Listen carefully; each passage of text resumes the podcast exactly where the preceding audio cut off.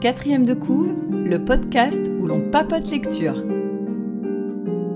Eh bien, bonjour, bonsoir, bienvenue, et c'est l'épisode 33 qui commence de quatrième de couve. Bonsoir Agnès, bonjour Bonsoir. Agnès. Bonsoir, bonjour. Comment vas-tu? Ça va bien et toi? Ah oui, euh, complètement de la hype parce que on enregistre. Et Pas euh, chez nous. voilà. pas chez nous. Et euh, pourtant, on est déjà venu ici. Donc on connaît. On est en direct de chez Steve le MJ. Et oui, bonjour Comment vas-tu Steve? Ça va très bien, c'est- c'est un plaisir de vous recevoir et d'enregistrer avec vous, je suis trop content. C'est le retour de Steve dans quatrième de couve. Et, euh, et on est super content Steve parce que t'es pas tout seul. Non. On est avec ta compagne, Manon, ta conjointe, je sais pas comment tu veux dire. Compagne. Bonsoir. Bonjour. Bonsoir, Manon. On est trop content de vous avoir tous les deux. Euh, bah déjà parce qu'on vous aime bien. Après. Content aussi. Et puis que grâce à vous, on a une lecture du mois. Ouais. Donc, euh, bah, bienvenue euh, dans l'épisode. Merci. Merci beaucoup. Bienvenue chez moi. Euh, et voilà. Et c'est ça. Il faut que vous sachiez, si le son vous semble étrange, c'est qu'on enregistre du coup en- dans le studio d'enregistrement. Le euh, studio professionnel. du mythe de la taverne, on en profite du coup, et on a presque l'impression que c'est euh, c'est trop, mais euh, mais on va avoir un super son et, euh, et ça va être chouette. On est là surtout pour débattre du livre, c'est surtout ça qui nous anime. Avant d'attaquer, Steve, je vais te laisser quand même nous redire un petit peu quel genre de lecteur tu es. On en avait parlé, on avait lu avec toi et tes comparses la quatrième couleur Oui. De La huitième, la bah, huitième. Huitième, punaise la vache, euh, fois deux Charlotte, la huitième couleur de Terry Pratchett. Donc on se rappelle que t'aimes la fantasy, mais si tu peux redire pour les gens qui n'ont pas forcément écouté l'épisode, on veut bien. Bien sûr. Euh, oui, bah, en fait, je lis beaucoup de fantasy et de SF, mais c'est vrai que j'ai tendance à. Enfin, quand j'en lis trop, au bout d'un moment, je suis un peu saoulé. je sais pas comment expliquer. Et du coup, j'aime bien de temps en temps parsemer avec des, des bouquins un peu. Euh, ben, plus euh, romans grand public, on va dire, des choses comme ça. Ce qui est le cas aujourd'hui? C'est exactement. Et C'est d'ailleurs pour ça, parce qu'en fait, j'en avais un peu marre de d'enchaîner les trucs de SF. Je trouve ça. En plus, c'est c'est assez lourd, je trouve, à lire la SF et la Mm. fantasy, parce qu'il y a des royaumes, des rois, des complots, machin et tout. Et là, je dis, j'aimerais bien un truc un peu plus light. Et du coup, je suis passé sur ça. Parfait. Bah écoute, ça tombe bien. Et Manon, ça va être ton tour de te présenter Oui. un petit peu. Parce que là, nous, euh, là, on t'a jamais eu. Donc, Oui. euh, même nous, alors, on sait. On sait parce que tu es prévu et tu reviendras. on sait ce que tu Ouais. aimes lire, mais euh, on te laisse le dire à nos Oui. auditeurs. Alors, euh, du coup, pendant une bonne dizaine d'années, j'ai lu exclusivement des polars, Mm. Euh, plus particulièrement des polars euh, d'auteurs français. Et depuis euh, deux ans maintenant, euh, grâce à, à Monsieur Steve le MJ, euh, je me suis lancée dans la fantasy.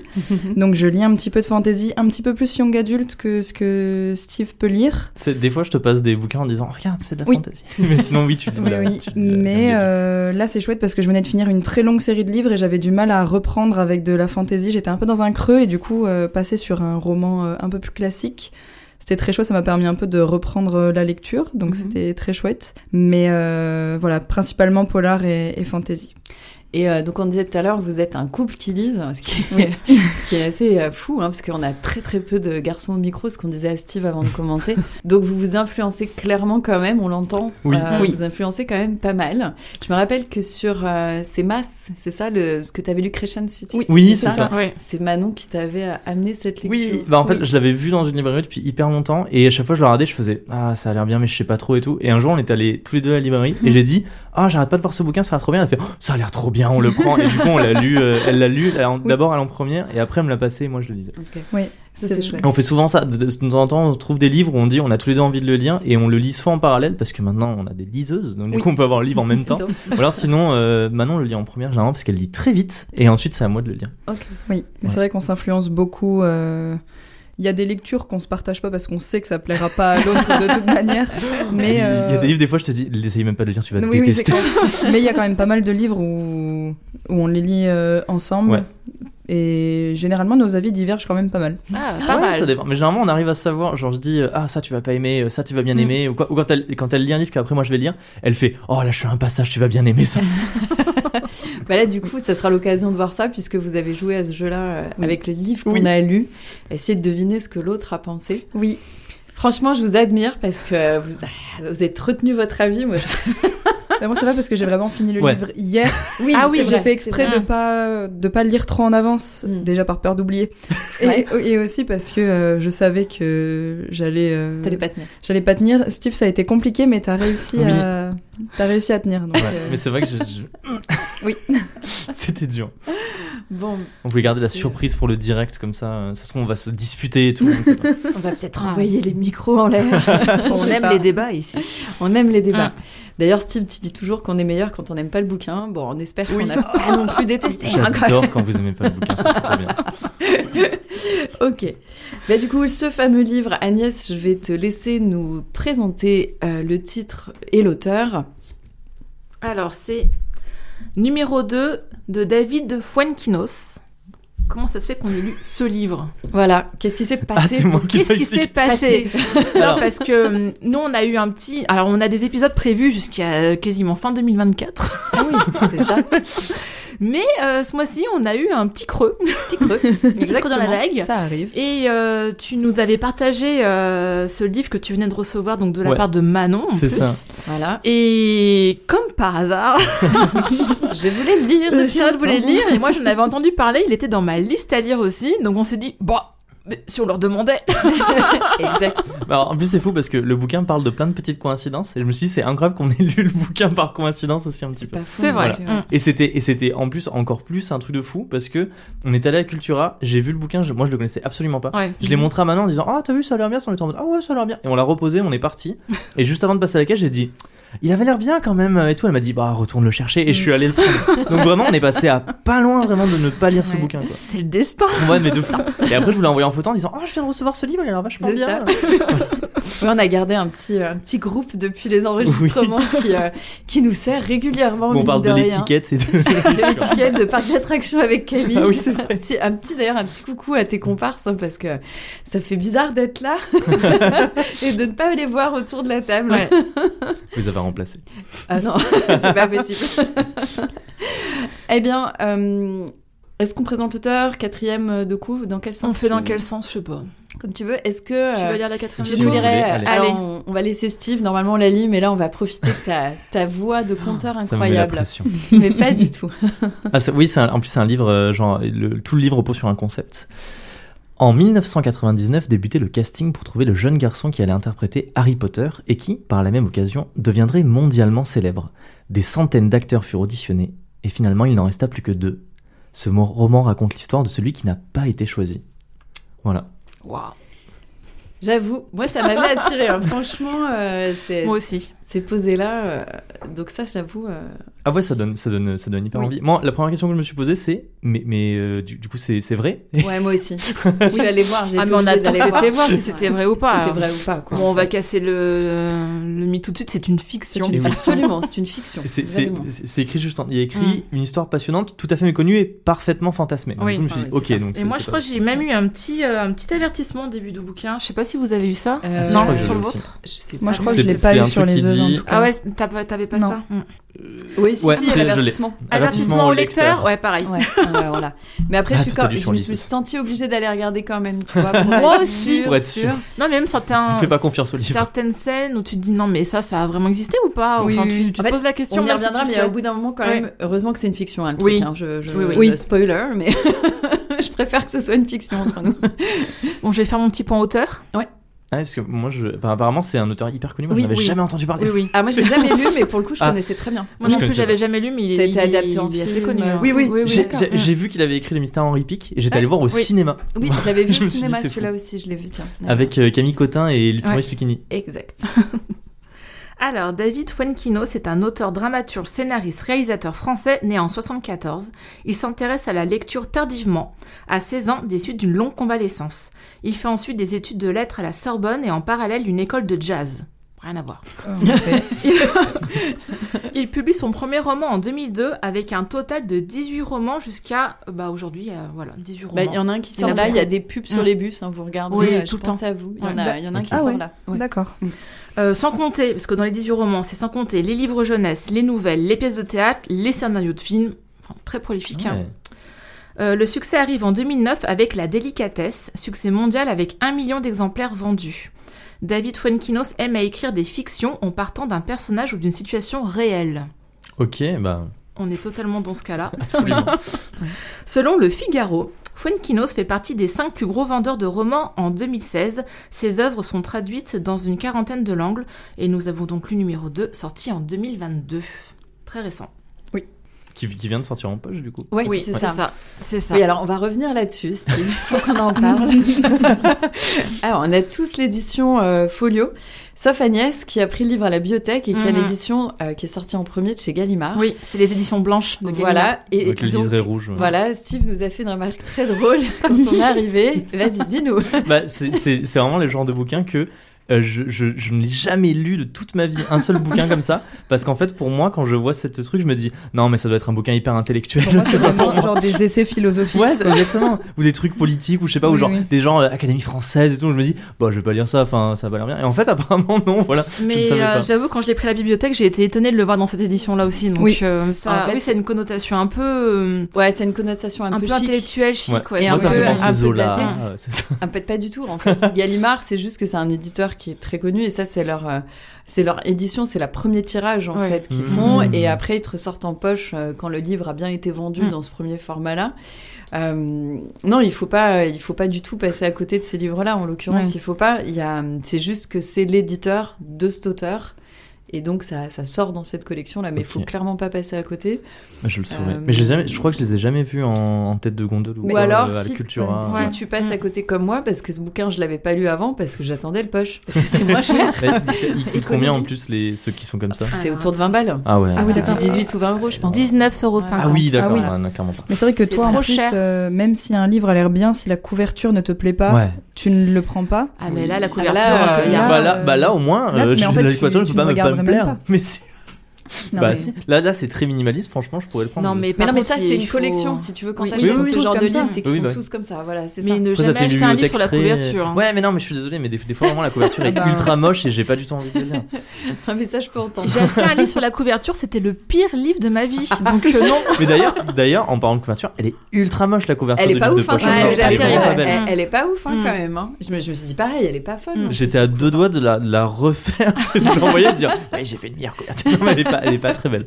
Non, elle est pas, elle est pas folle. hein, Je suis absolument d'accord. Bon, on va pas s'arrêter à euh, ça. On va faire un, un petit tour de table en premier.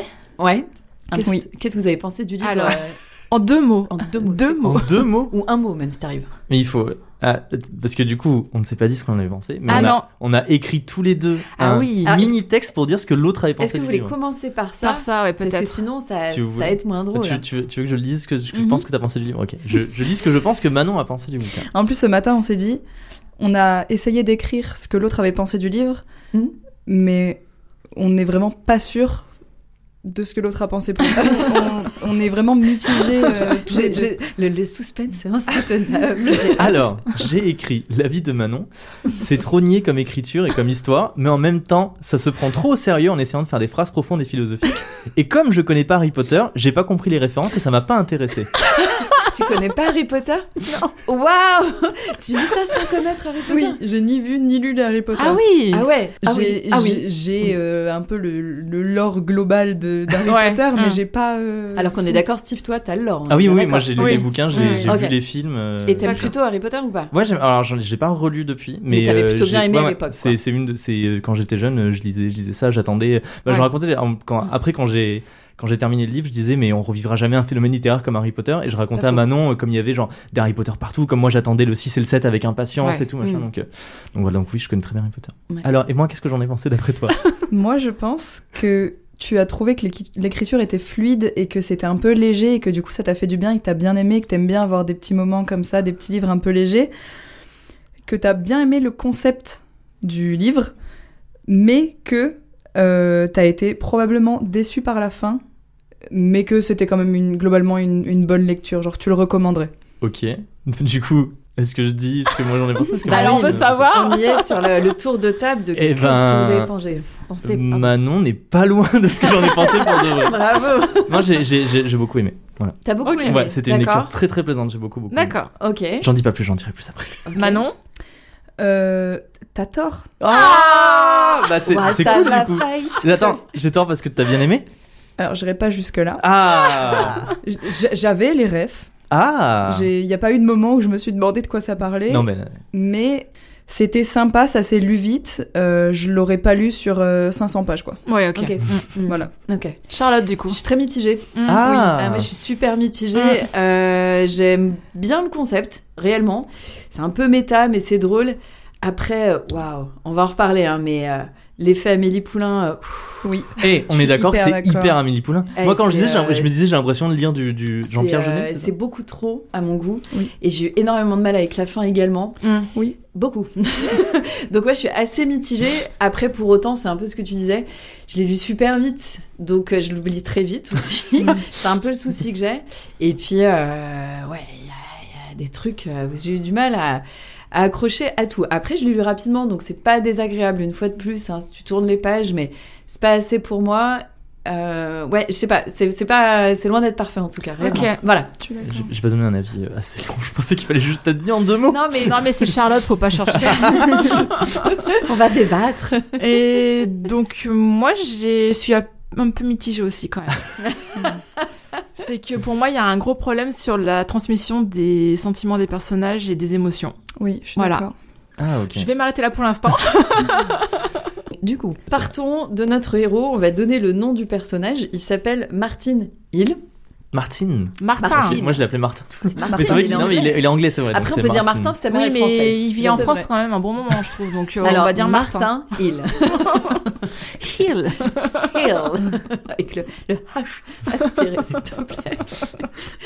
Donc, euh, ce garçon euh, va se trouver euh, à passer le casting d'Harry Potter parce qu'il ressemble déjà d'une au personnage et il nous l'auteur s'amuse à, à, euh, à- à dénoter un nombre incroyable de petits détails qui arrivent à Oui. euh, ce jour-là et il part de la rencontre de ses parents quand même. Ça. va très Ça- très loin. Effectivement, Oui. ça, ça commence où il raconte comment ses parents se sont rencontrés. En fait, il y a une espèce Mm. de déroulé de comment on a fait pour arriver au moment où le Mm. directeur de casting Oui, oui. le remarque. La jeunesse de, de, Voilà. de ce personnage. Parce que ça commence, pour, ça commence en disant, euh, pour comprendre le traumatisme de Martin Hill, il faut remonter à, et genre il parle de ses parents et il déroule tout le truc. Voilà. Enfin, moi, la, toute, la première partie du bouquin, j'aime trop. Et après, je trouve que ça se perd un petit peu à la suite. Et je trouve que c'est, même si ça fait 250 pages, je trouve que c'est limite un peu long à certains moments où je me disais, bon, j'ai compris le principe, euh, il faut avancer un petit peu. Et effectivement, Mhm. la fin est. On en reparlera, mais, mais le- moi, la première partie du bouquin, je la trouve super chouette. Ah bah. J'adore, genre quand il, quand il déroule avec les personnages. Oh non! Moi, je sais pas, moi, je suis grave plongé. Moi, j'adore en fait les trucs un petit peu genre tranche de vie comme ça, et quand il parle de ses Mm. parents qui se sont rencontrés au, au concert des Q, au machin, et qu'après ils vivent leur vie et tout. Moi, je suis trop content. Enfin, j'ai- j'aime beaucoup, j'avais noté, j'avais noté une petite phrase, j'aime beaucoup le début parce qu'il y a un. Enfin, c'est ce qui va être développé tout le long du roman, mais il y a un côté, c'est c'est l'arrière-plan de la vie. C'est-à-dire, il y a, il y a son père qui est, euh, il est accessoiriste au cinéma et sa mère, elle écrit genre des brefs pour, euh, pour Le Point, je crois, un truc comme ça. Mm. Et je me dis, c'est vraiment, il y a ce qui se passe au premier plan de la vie avec les acteurs, les machins et tout, et ce qui se passe tout à l'arrière-plan. Et euh, du coup, je trouve que ça raconte un petit peu ça. Et moi, j'avais beaucoup aimé ce, ce côté-là. Mais ça, c'est Mm. pas le plus agréable d'avoir ce background-là. Pour autant, moi, je trouve que l'histoire des parents est ultra cliché. Oui. Ouais, mais il y a, euh, voilà. Alors après, c'est une fiction certes, mais du coup, il y a autre chose qui me- m'agace. Je l'ai déjà dit hein, dans plusieurs bouquins. Il y a trop de références pop culture. C'est ça. C'est bien Un peu. appuyé, tu vois. C'est Mm. bien pour bien situer Alors- l'époque, le truc. Ouais. Je trouve qu'il y en a presque trop, quoi. Moi, ça- moi j'ai- ça m'a pas dérangé dans le sens où elles amènent quand même quelque chose euh, à chaque fois, je trouve. Ouais, Il y en a beaucoup, mais Beaucoup, hein. ça passe, ça passe. Après, tu vois, faut vraiment l'ancrer dans une base que ça s'est tiré d'un fait réel, effectivement, et tu peux pas ne pas parler de ce qui se passe autour, en fait. Donc, Ah bah euh, oui, c'est pas c'est faux, c'est pas faux Mm. parce que du coup, faut que ça colle avec Faut l'époque. que ça colle. ça- Mm. voilà. Et on, on a, il y a vraiment un deuxième petit enfant qui n'a pas été pris. oui. J'ai pensé au vrai, hein, moi. Bah oui, du coup, oui, obligatoirement, oui, il.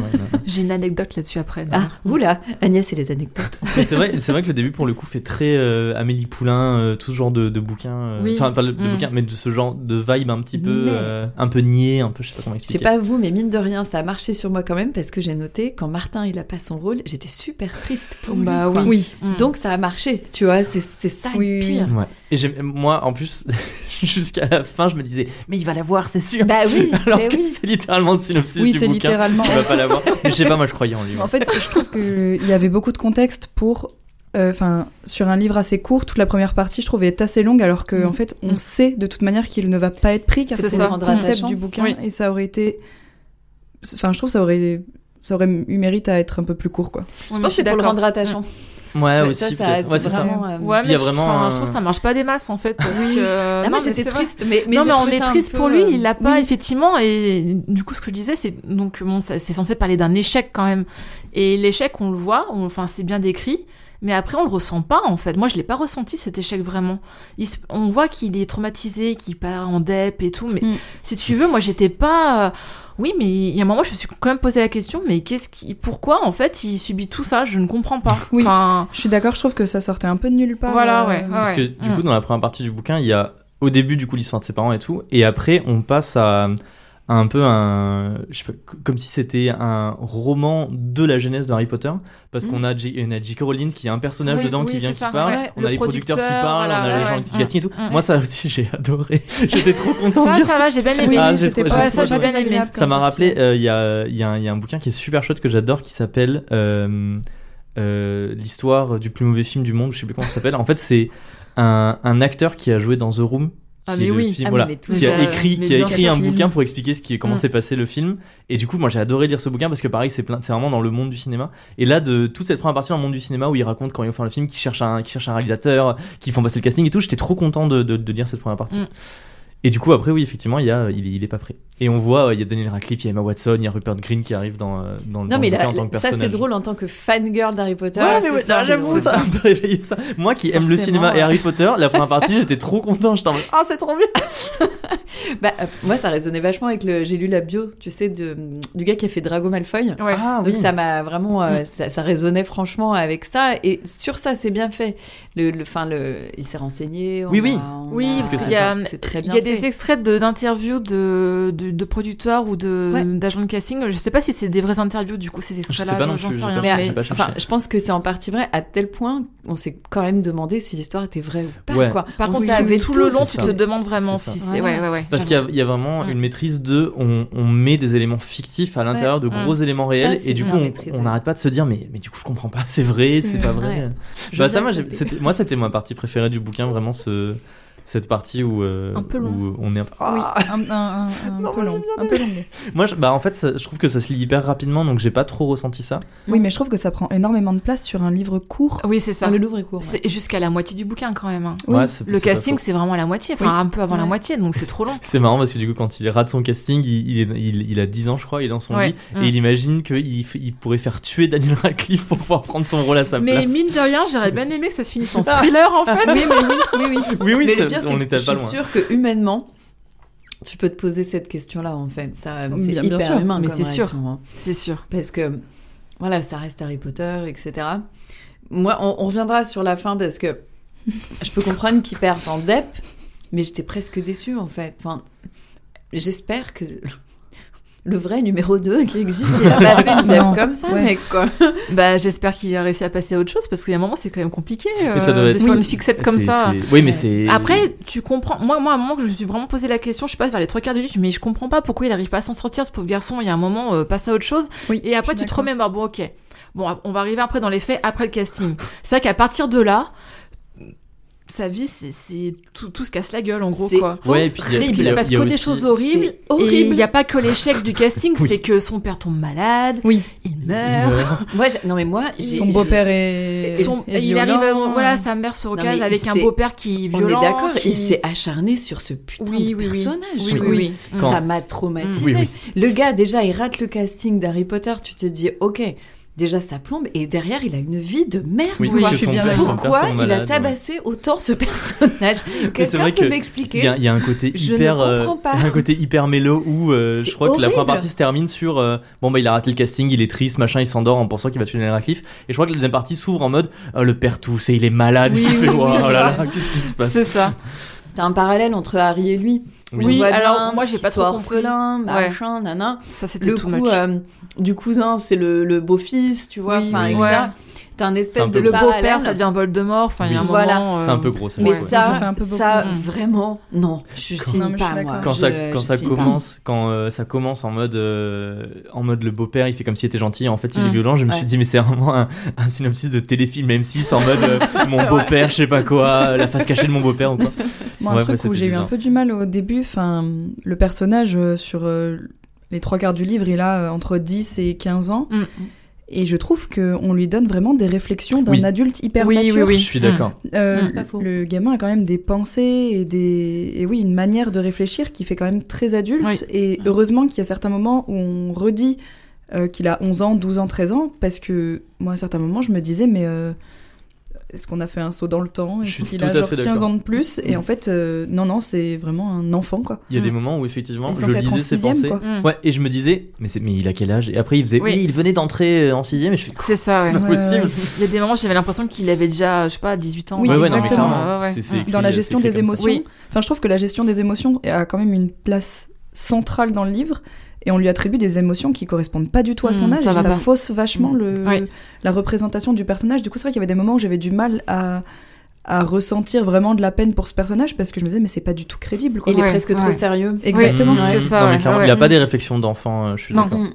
Ce qui, ce qui est au centre du bouquin, c'est que il rate du coup le casting pour Harry Potter, mais et du coup il le vit, vit comme un échec. Mais comme en fait Harry Potter, c'est vraiment au moment où ça prend de l'ampleur incroyable. En fait, il est tout le temps rappelé à son Mm. échec. Il voit, il voit les, les, les livres dans les librairies, il voit les affiches de films, Il il va machin. pas à l'école quand les films ils sortent. Ouais, on va voir les pubs et tout.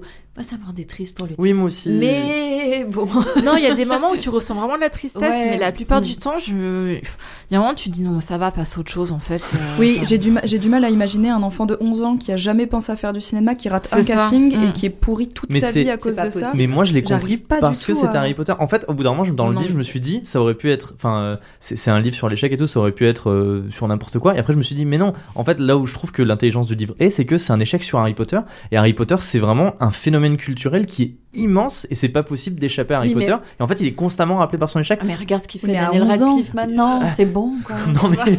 Oui, mais Daniel Radcliffe, maintenant, il est, hors du phénomène. star. Il est hors du phénomène Harry Potter où Ouais. maintenant Harry Potter, c'est un peu moins omniprésent. Mm. Et à son Ça époque, à reste lui. hyper euh, fort comme licence. Oui, non, hein, mais bien sûr. Mais c'est plus les acteurs maintenant sont moins en lumière. Oui. mais, Oui, c'est euh, ça.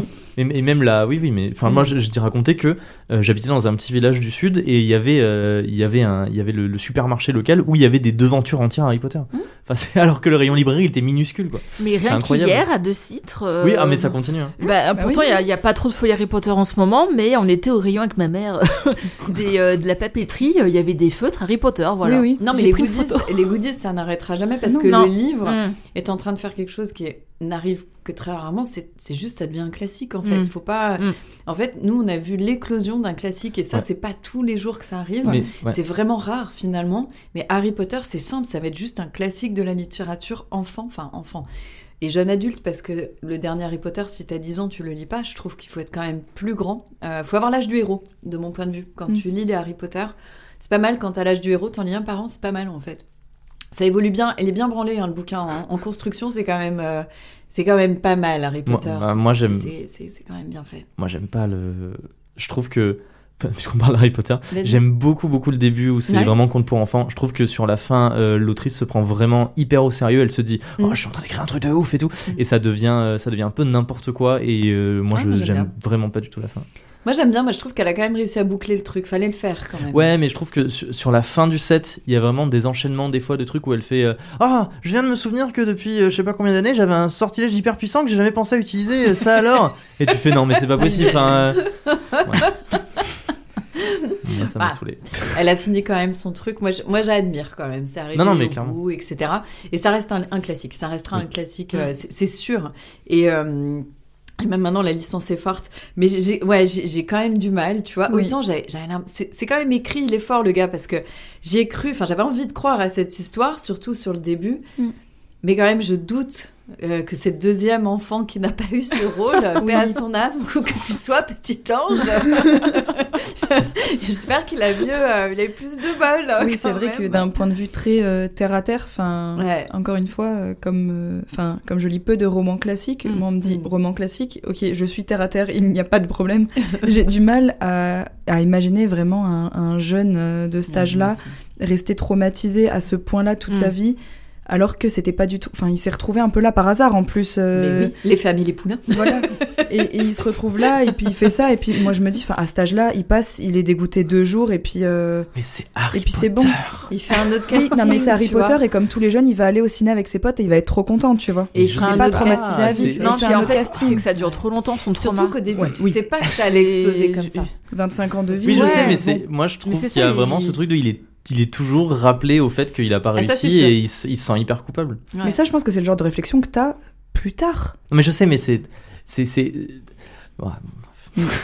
Voilà. je sais pas moi ça moi c'est pas c'est pas le point qui m'a En- qui m'a dérangé j'avoue que j'y en fait j'y croyais et bah comme je disais il y, a- il y a des moments où je me suis dit non mais ça va et après je me suis dit ouais mais quand même c'est tous les jours c'est constant c'est vraiment omniprésent et tout machin ce qui a amené d'ailleurs à des discussions à- avec Manon où je disais on ne revivra jamais le phénomène Harry Potter c'est un truc de fou Mais ça, euh. c'est sûr. Ça, je pense que t'as Ouais. raison. Ouais. Non, mais c'est, ouais, c'est, enfin, on en parlait, je disais, on a eu un peu ça avec Game of Thrones, parce que pareil, il y avait un peu, Ouais, c'est pas à la même On échelle. en parle de bah, gens qui clairement pas, clairement pas pas. leur saga, hein, tu vois.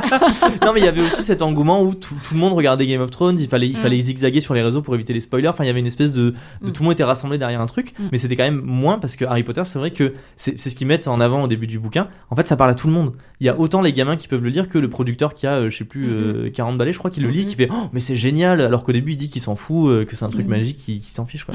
Mm. Donc c'est vrai qu'il y a ce truc de ça touche tout le monde, Ouais. ce qui n'est pas le cas de Game of Thrones. Oui. Mais Moins, voilà. Beaucoup moins. Ouais. Beaucoup Bah, moins, pas si pas- série les enfants de 10 ans, j'espère. non, mais clairement pas. C'est un peu plus niche, quoi. Oui.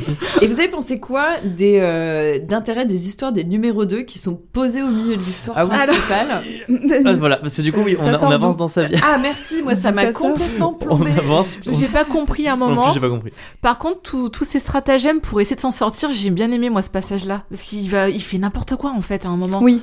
En fait, au milieu du bouquin, il y en a une ou deux des histoires, je crois que c'est deux Oui. histoires, qui racontent des histoires de numéro 2, en fait, de gens qui n'ont pas eu. C'est pour donner des exemples. Genre tu n'es pas seul. Voilà, Parce qu'il va bosser au. Louvre et il se rend compte qu'il y a plein de gens qui sont comme lui qui ont raté un truc et qui Voilà. sont numéro 2. Mais il, Et d'ailleurs, il quand tu rates, tu finis au Louvre. Ouais, il embauche, il embauche que des numéros 2, c'est Oui, très c'est drôle. ça, en fait, non, il par contre, il y a- il y, a de l'humour et- qui est quand même sympa dans le bouquin. Et Oui. il y a des petits passages qui sont quand même assez, un petit peu comiques. Et c'est vrai qu'il recrute que des numéros 2. Ça, je trouve ça un peu. Parce qu'il commence, au bout d'un moment, il commence à Mm. comprendre.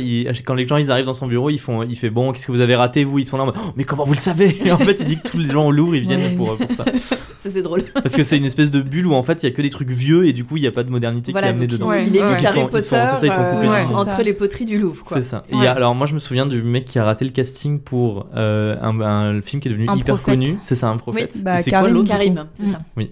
Et c'est quoi l'autre? Euh, non, mais il y a des vraies histoires. Tu sais aussi, il y a le cascadeur là qui a. hum, Ah oui, des- il y a, oui, y le euh, cascadeur de- d'un film en fait qui au Mais de final Harry s'est Potter. retrouvé. euh, Ah bah de Harry Potter. Voilà, c'est ça. Et il est un Ok, peu le numéro je 2 de pensais- Daniel Radcliffe, tu vois. Ok, je Pour moi, pas ça aussi, de c'est des histoires. euh, ça, pour moi, c'est ça plombait un peu le truc, quoi. Oui. Tu vois, j'ai pas. Il y en a une autre, hein, je crois. Il y en a deux comme Oui, il ça. y en a me un peu trop. Ouais, j'ai j'ai Mm.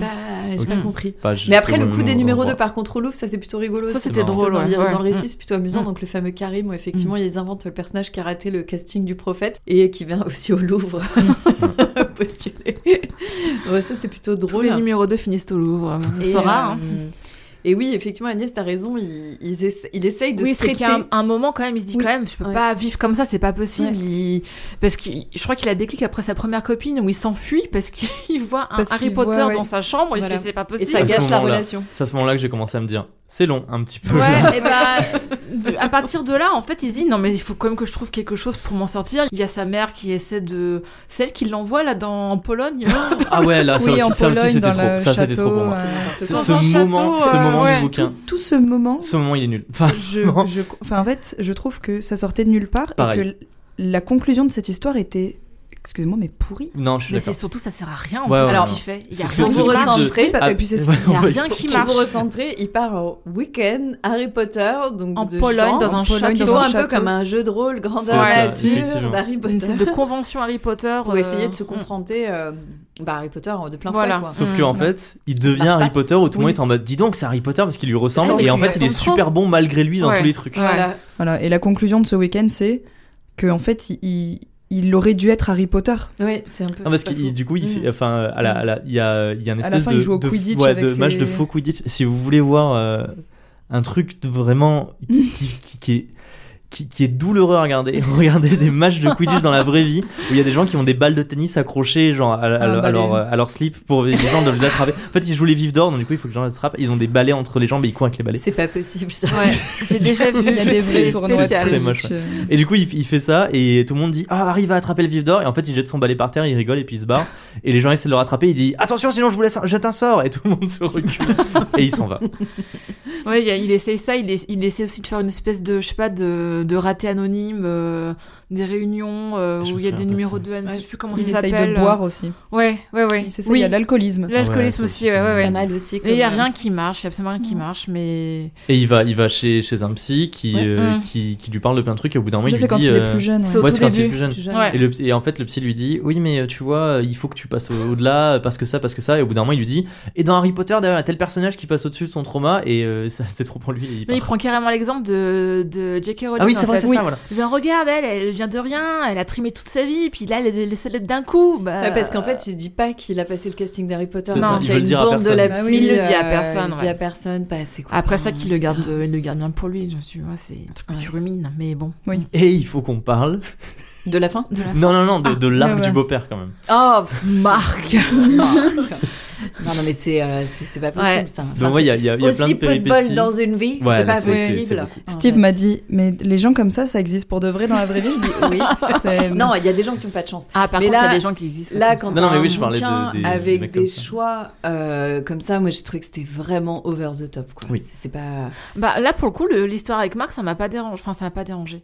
Euh, ça arrive. Enfin, je veux dire, Oui, il y en a oui, plein des gars comme lui. mais ça, et- il s'acharne sur le perso. Quoi. Oui, Enfin, mais il y a un moment, faut expliquer pourquoi il est en dépression pendant 30 ans, le gars. Donc, euh, tu Oui, vois, en fait, en fait, je c'est un peu forcé, du coup. Avec toutes ces histoires, à la fin, je me dis, mais en fait, on essaye de rester sur le fait que c'est à cause du fait qu'il ait loupé le casting de Harry Potter, mais en fait, ce mec, il a juste une vie de merde. C'est pour ça qu'il est en Mais délire. Ouais. moi, je pense qu'il traumatise le- ce- cet événement-là parce que c'est à partir de ce casting que tout, tout dégringole et Mm. tout, se casse la- dans sa vie, en fait. Mm, mm. Donc, euh, c'est vraiment le, Le, déclencheur. voilà. euh, le moment zéro de, de sa dépression et de, et de sa vie de merde. Hein, parce que ouais, là, il a rien, il a rien pour. Enfin, c'est méchant, mais il a rien pour lui. Il quoi. a Ah, rien parce que pour Il a coup- aucun moyen qu'il s'en sorte. Ah, mais non, euh, il rate non. le casting. Après, il y a son père qui décède. Mm. Du coup, il rentre avec sa mère à Paris parce que ses parents étaient divorcés. Et, sa Et mère sa est mère, française, se... voilà. voilà. sa mère est Mm. française, et elle se remarie entre guillemets avec un avec un homme qui devient son beau-père, qui a l'air super gentil. Et en fait, petit à petit, on comprend que c'est un euh, fils. et qui a un Oui. fils. Et on Mm. comprend qu'il est hyper manipulateur. En fait, dès que sa mère est pas Mm. là, il change totalement de, de façon de Ouais. et il, euh, il le martyrise, mais euh, comme pas possible. Et le coup des petits papiers d'aluminium.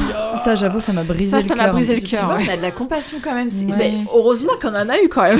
Ça m'a fait, Mais j'en ai plus eu sur ces périodes-là où c'est des ça, trucs réalistes ouais. que Mm. sur Ouais, le fait qu'il est en dep à cause de Harry Ouais, Potter. ouais. Enfin, moi, Finalement, ce passage-là avec sa belle famille, j'ai bien aimé parce que c'était ce qui est le plus concret, de réaliste finalement. là, je comprends qu'il est pas, qu'il soit pas bien, quoi. Moi pas ça m'a d'accord, mais non, mais- non, non, moi en fait ça m'a dérangé parce que justement il y a un côté un peu euh, un peu genre conte un peu je sais pas comment expliquer un peu drôle mais pas vraiment enfin décalé second degré C'est un peu décalé, ouais. voilà Mm. et d'un coup il y a, il y a ce passage téléfilm M6 euh, la face cachée de mon beau-père et je me disais je me disais mais qu'est-ce que ça fait là? Enfin c'est Ces hyper petits secrets bizarre entre voisins. ouais c'est ça c'est- clairement ça je me dis c'est hyper bizarre que ça vienne ça vienne en plein milieu du bouquin ça euh, je Mm. comprends pas voilà. parce que Mm. son père du coup à table euh, son beau-père lui dit à table il fait alors Harry Potter comment ça va? Genre il arrête pas de se moquer de lui en l'appelant Harry Potter Moi, je Il, pense que c'est pour appuyer, parce que si c'était juste un casting raté, je pense que au bout de 10 pages dans le livre, tu te Bah, dis bon c'est bah c'est bon. Alors que Ouais. là, comme il y a un enchaînement de conneries, tu te dis bon bah le mec reste sur le fait que c'est parce qu'il a loupé son casting, mais c'est juste que tout, enfin rien ne va quoi. Mm. Ouais. En fait, faut, faut reconnaître quand même que le pitch il tient sur trois lignes Ouais. et que le gars Oui. fait un bouquin avec. Ouais. Et du coup, faut quand même. euh, C'est pas si simple. Je- je- tu vois, on est tous là, on a lu la quatrième de coup, on s'est dit ah c'est cool, mais il faut meubler quoi. Ouais, non, mais clairement, ça reste, euh, ça reste léger hein, comme Ouais. comme euh, base. C'est pas c'est pas c'est pas énorme donc. C'est euh, pas foisonnant. Est-ce que tu veux voilà. expliquer les papiers d'aluminium Ah, les papiers d'aluminium. Non, c'est trop triste.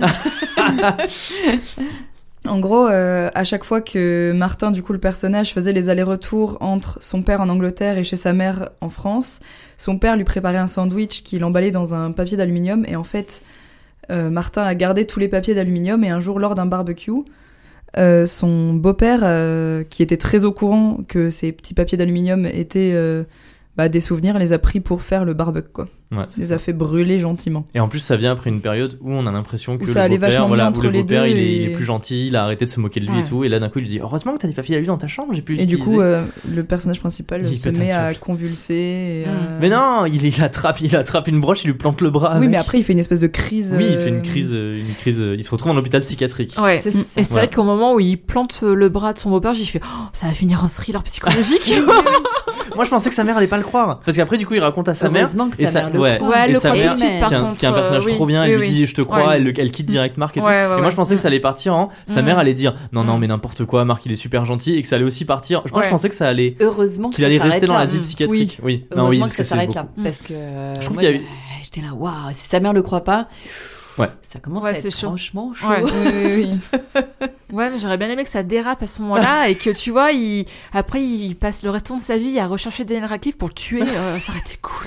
Non, c'est pas ça qui va se passer. On en parle de cette fin parce que c'est un peu le mammouth dans la pièce Ah depuis là là. le début. Ouais. On est tous d'accord que c'est naze. Ouais. Un Oui. peu, j'ai- Un J'arrêtais peu, entre, je me disais, je comprends un petit peu ce qu'il a voulu faire, en même temps je suis pas trop d'accord. Mais c'est tellement Alors- improbable surtout. Enfin, Alors en fait, il a poussé le délire méta Oui. jusqu'au bout Oui, oui. à faire rencontrer son faux héros, Daniel Radcliffe, Mm. et sa catharsis va être ça. C'est ça. ça. Oui. Ça va être, euh, ça va être le classique. euh, Daniel Radcliffe euh, voulait sa vie lui parce que euh, une vie de personne célèbre, c'est quand même pas voilà. Alors ça c'est vraiment genre euh, le riche qui est là en mode non mais c'est pas tous les jours facile. Et en fait, c'est pas possible. ça, ouais, tu peux pas te dire que euh. Daniel Radcliffe n'aurait pas voulu. ra- Enfin, Non, c'est oui, nul. c'est pas possible. Parce qu'en gros, effectivement, Daniel Radcliffe lui dit non, mais tu sais, en fait, c'est dur pour moi aussi. Toute ma vie, voilà. je pensais à toi et je me disais que j'aurais tellement voulu être à ta place. Mais bien final. sûr. Mais bien sûr. Oui, oui. On a les preuves qu'il y a jamais pensé d'ailleurs. hein. Oui. Non, dans une interview pour de vrai. hein. C'est-à-dire, Ah Il y a une, euh, en- une interview en France, il y a quelqu'un qui lui a présenté le livre justement, numéro Ah, 2. c'est vrai. excellent et, et, euh, et en gros, il lui dit ah mais non, je savais pas que ça existait. Il était super emballé. Enfin, c'est hyper surpris puis bien quoi. Et il y a un moment, euh, donc elle, elle raconte le pitch. Donc elle dit tout de suite que c'est une fiction forcément. et elle lui raconte le pitch. Et elle lui fait ah mais je pense que c'est mais avec un air un peu triste. Ah mais je pense qu'il y a eu beaucoup de numéro 2 en fait. Et franchement, il avait l'air d'être concerné. Mais bon, euh, je pense qu'il y a jamais vraiment pensé non plus quoi. Bah oui. Faut arrêter. Ben, il a, il a pas eu un poste Harry Potter de rêve, soyons clairs et nets. Mais, euh, mais pour autant, je pense que le gars n'aurait jamais voulu rater le Mais casting. bien Enfin, sûr. Non, même non, non, s'il a non. pu penser à l'autre, parce qu'évidemment, t'as- tu restes. euh, ils avaient 10 ans, ils sont pas méchants. Il a Oui. probablement pensé à la personne qui a Mm. raté, mais c'est pas. Alors, du coup, déjà, c'est complètement improbable. Ouais. Et ça arrive sur 5 pages. Mais oui. c'est- Genre vraiment- c'est à la fin. Ouais, c'est c'est il, il genre, est traumatisé. Oh, tiens, je connais le portier. Enfin, le truc. Ouais, ça. Je connais ma cousine qui connaît le Oui. portier de l'hôtel où réside euh, Daniel Radcliffe. Je trouve Ouais, que les deux expéditif. conclusions de la fin, Ouais, c'est expéditif, c'est ça. les deux conclusions, c'est l'amour sauve tout ouais, c'est Ah ça. oui. et Ouais. ah non mais en fait euh, Hmm. tu voulais la vie de l'autre, mais en fait l'autre il voulait ta vie et du coup ça va. Ouais. Euh, Non. C'est très léger. C'est très léger. Enfin, Ouais. Quand on Mm. passe la moitié du bouquin à dire que ses parents se sont rencontrés au concert de The Cure, je trouve que la fin aurait mérité, au contraire, d'être un Ouais. peu plus étoffée. Oui. C'est vraiment arrivé La comme fin, un cheveu sur la soupe. Oui. Mais, euh, Alors moi je trouve que par contre l'idée genre quand quand il quand il arrive dans l'hôtel et qu'il dit euh, et au bar il y a Daniel Radcliffe moi j'étais trop euh, content de l'idée. Oh, je me suis dit. C'est Ah, hyper méta. Au moins, Ouais, il allait au bout. c'est ça. En moi fait, je me suis il dit allait au elle est trop bien l'idée. Et après le dialogue de Daniel Radcliffe qui fait non mais écoute moi aussi en fait ma vie a été compliquée Mais tu tout. voulais qu'il le qu'est-ce que c'est que ça? c'est nul. non mais je sais pas. Si- S'il y avait Daniel Radcliffe, c'était forcément pour ça. ouais mais c'est fou c'est vraiment trop enfin le, Mais- le mec mais, qui est euh, une mais méga star euh, qui est hyper riche et qui dit non mais écoute moi aussi c'est compliqué euh. Mais j'entends que t- il Au moins, allait au bout. Euh, il allait au bout du truc. Moi, je Ouais, me suis dit, ouais, au moins, il a Mm. poussé le côté méta jusqu'au bout. Oui. Je me suis dit ça. Mais oui, c'est nul. La conclusion est Oui, nulle. oui. Et puis alors, l'amour sauve tout aussi. Ouais. euh, oui, parce que du coup. oui parce que euh, tout le long il cherche une copine et Ouais. quand il rencontre Ah sa ouais, femme enfin euh, c'est ouais. trop bien Ouais, il ouais, est content Il et sa que c'est la femme, bonne euh, parce qu'elle a pas de livre Harry Potter dans sa. Ah oui, c'est vrai. Oh, c'est nul ça. Quand il arrive chez elle, le premier truc qu'il fait, il va voir dans sa bibliothèque, il regarde et puis elle fait Qu'est-ce que tu cherches? Il fait Non, rien, c'est bon. Il écrit Elle n'avait pas de livre Harry Potter. Oui, j'avoue, là, j'avoue que la fin Elle a un juste peu fait mauvais souffler goût. du nez, quoi. Non, et puis en deux secondes, ils se rencontrent et puis la phrase d'après, c'est euh, ils se baladaient avec leur chien. euh, ça fait dix ans qu'ils sont ensemble et je fais mais, Ouais. Ouais, c'est beaucoup. mais pourquoi? Enfin, ça sort de nulle part. Ouais, ça c'est sort de nulle c'est part. nul. Et, moi- et ça- Mm. moi, ça m'a saoulé dans la, la première fois qu'il rencontre une fille qui va chez elle, qui voit le livre Harry Potter et qui, qui s'en va et qui lui répond Ouais. pas après le lendemain et qui sépare. Là aussi, je commençais à me dire En fait, c'est un peu long. Enfin, ça non, va. puis tu te dis, le, le, le perso était trop mature petit, mais à ce moment-là, tu le trouves pas mature. Oui, Ouais. exactement. C'est l'inverse, quoi. C'est Ouais, ouais. waouh. Ouais, donc mitigé, c'est bien ce que j'ai. On est tous un peu mitigés. Ah, Alors- après, euh, ça, franchement, Enfin, ça un- se lisait bien. C'est un Oui, livre c'est ça. léger, ça. se lit bien et ça Oui. fait une jolie histoire au final quand même. Oui.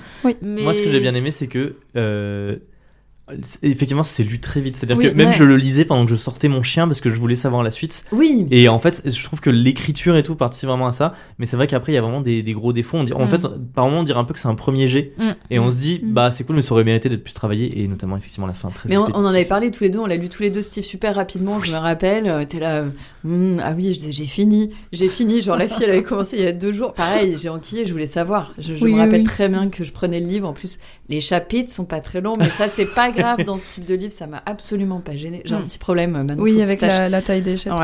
Ouais, ouais. Mais là, ça va, c'est pas. Il y a des chapitres plus longs que d'autres, ça sert l'histoire. Là, Mm. pour le coup, la longueur des chapitres sert largement l'histoire. Il n'y a pas de Mhm. souci là-dessus. Et, euh, et c'est vraiment un livre, tu poses, tu reprends, enfin, vraiment, même cinq minutes, ça m'allait bien d'ailleurs. Je pense euh, dans le train, typiquement un peu claqué, Ah oui, ça passe un- très bien. livre vois. de train, clairement. Ouais, ouais, non, mais De ça. plage, tu vois. De ça- plage, de métro. D'avion, Voilà. D'avion. Oui, voilà, ça reste. euh, Ouais. C'est la c'était détente. pas un mauvais moment. Non, C'est un livre de détente. J'ai j'ai pas Exactement. passé un mauvais moment, mais Pareil. je dirais pas à quelqu'un Waouh, tu devrais le lire, il est génial. Oui, moi non Pareil. Alors, C'est- ça tombe c'est- mal. Oui, ça tombe mal. parce qu'on l'a que- littéralement offert à une amie à nous. Avant de l'avoir lu. Non, non, non.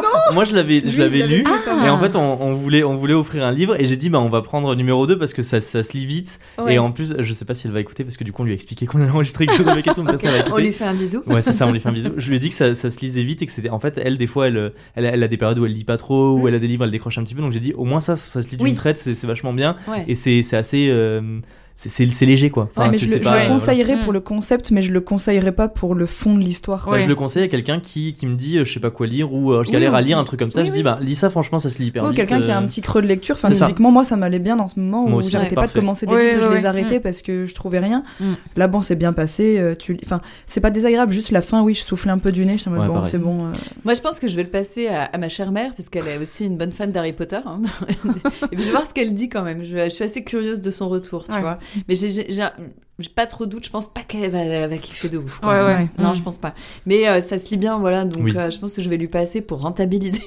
C'est un, truc pareil. Enfin c'est un truc euh, concept. Je pense que ça passerait bien en film aussi. Genre un film, Oui. euh, un film français. oui. Tu regardes ça, tu fais wow c'est sympa. Mais Bah, Funkino, c'est adapté hein, en film. Hein. Pour le coup, moi, oui, j'ai pas alors vu, c'est- mais la c'est lui qui adapte euh, ses livres généralement. Ouh, c'est encore mieux. Voilà. donc c'est encore mieux. Ouh, ouh.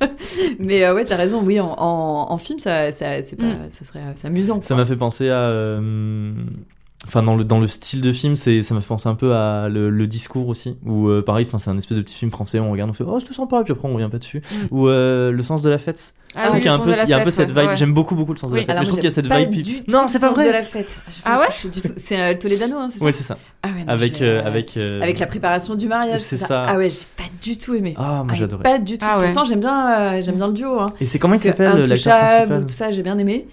Bah, il y a. Jean-Pierre Bacry. Oui, c'est Bakri. Ouais, ouais. Et, euh, mais il y a, il y a, waouh, il y a le DJ relou et tout. Ah ouais, j'ai pas du tout aimé ce film. Waouh, j'ai souffert. Ah, alors, point-là alors moi que j'aime bien. j'aime trouvé le jour sympathique, heureux, ouais. j'aime euh, Intouchable, tu vois. Ouais. Donc sur le papier, j'aime bien le duo. Mais alors là, celui-là, pour le coup, euh, waouh, je me rappelle avoir souffert. Bon. Réellement. Tu, je te l'ai montré toi, non? Non. Non? Non. Non? Non. Non? Non. Ok.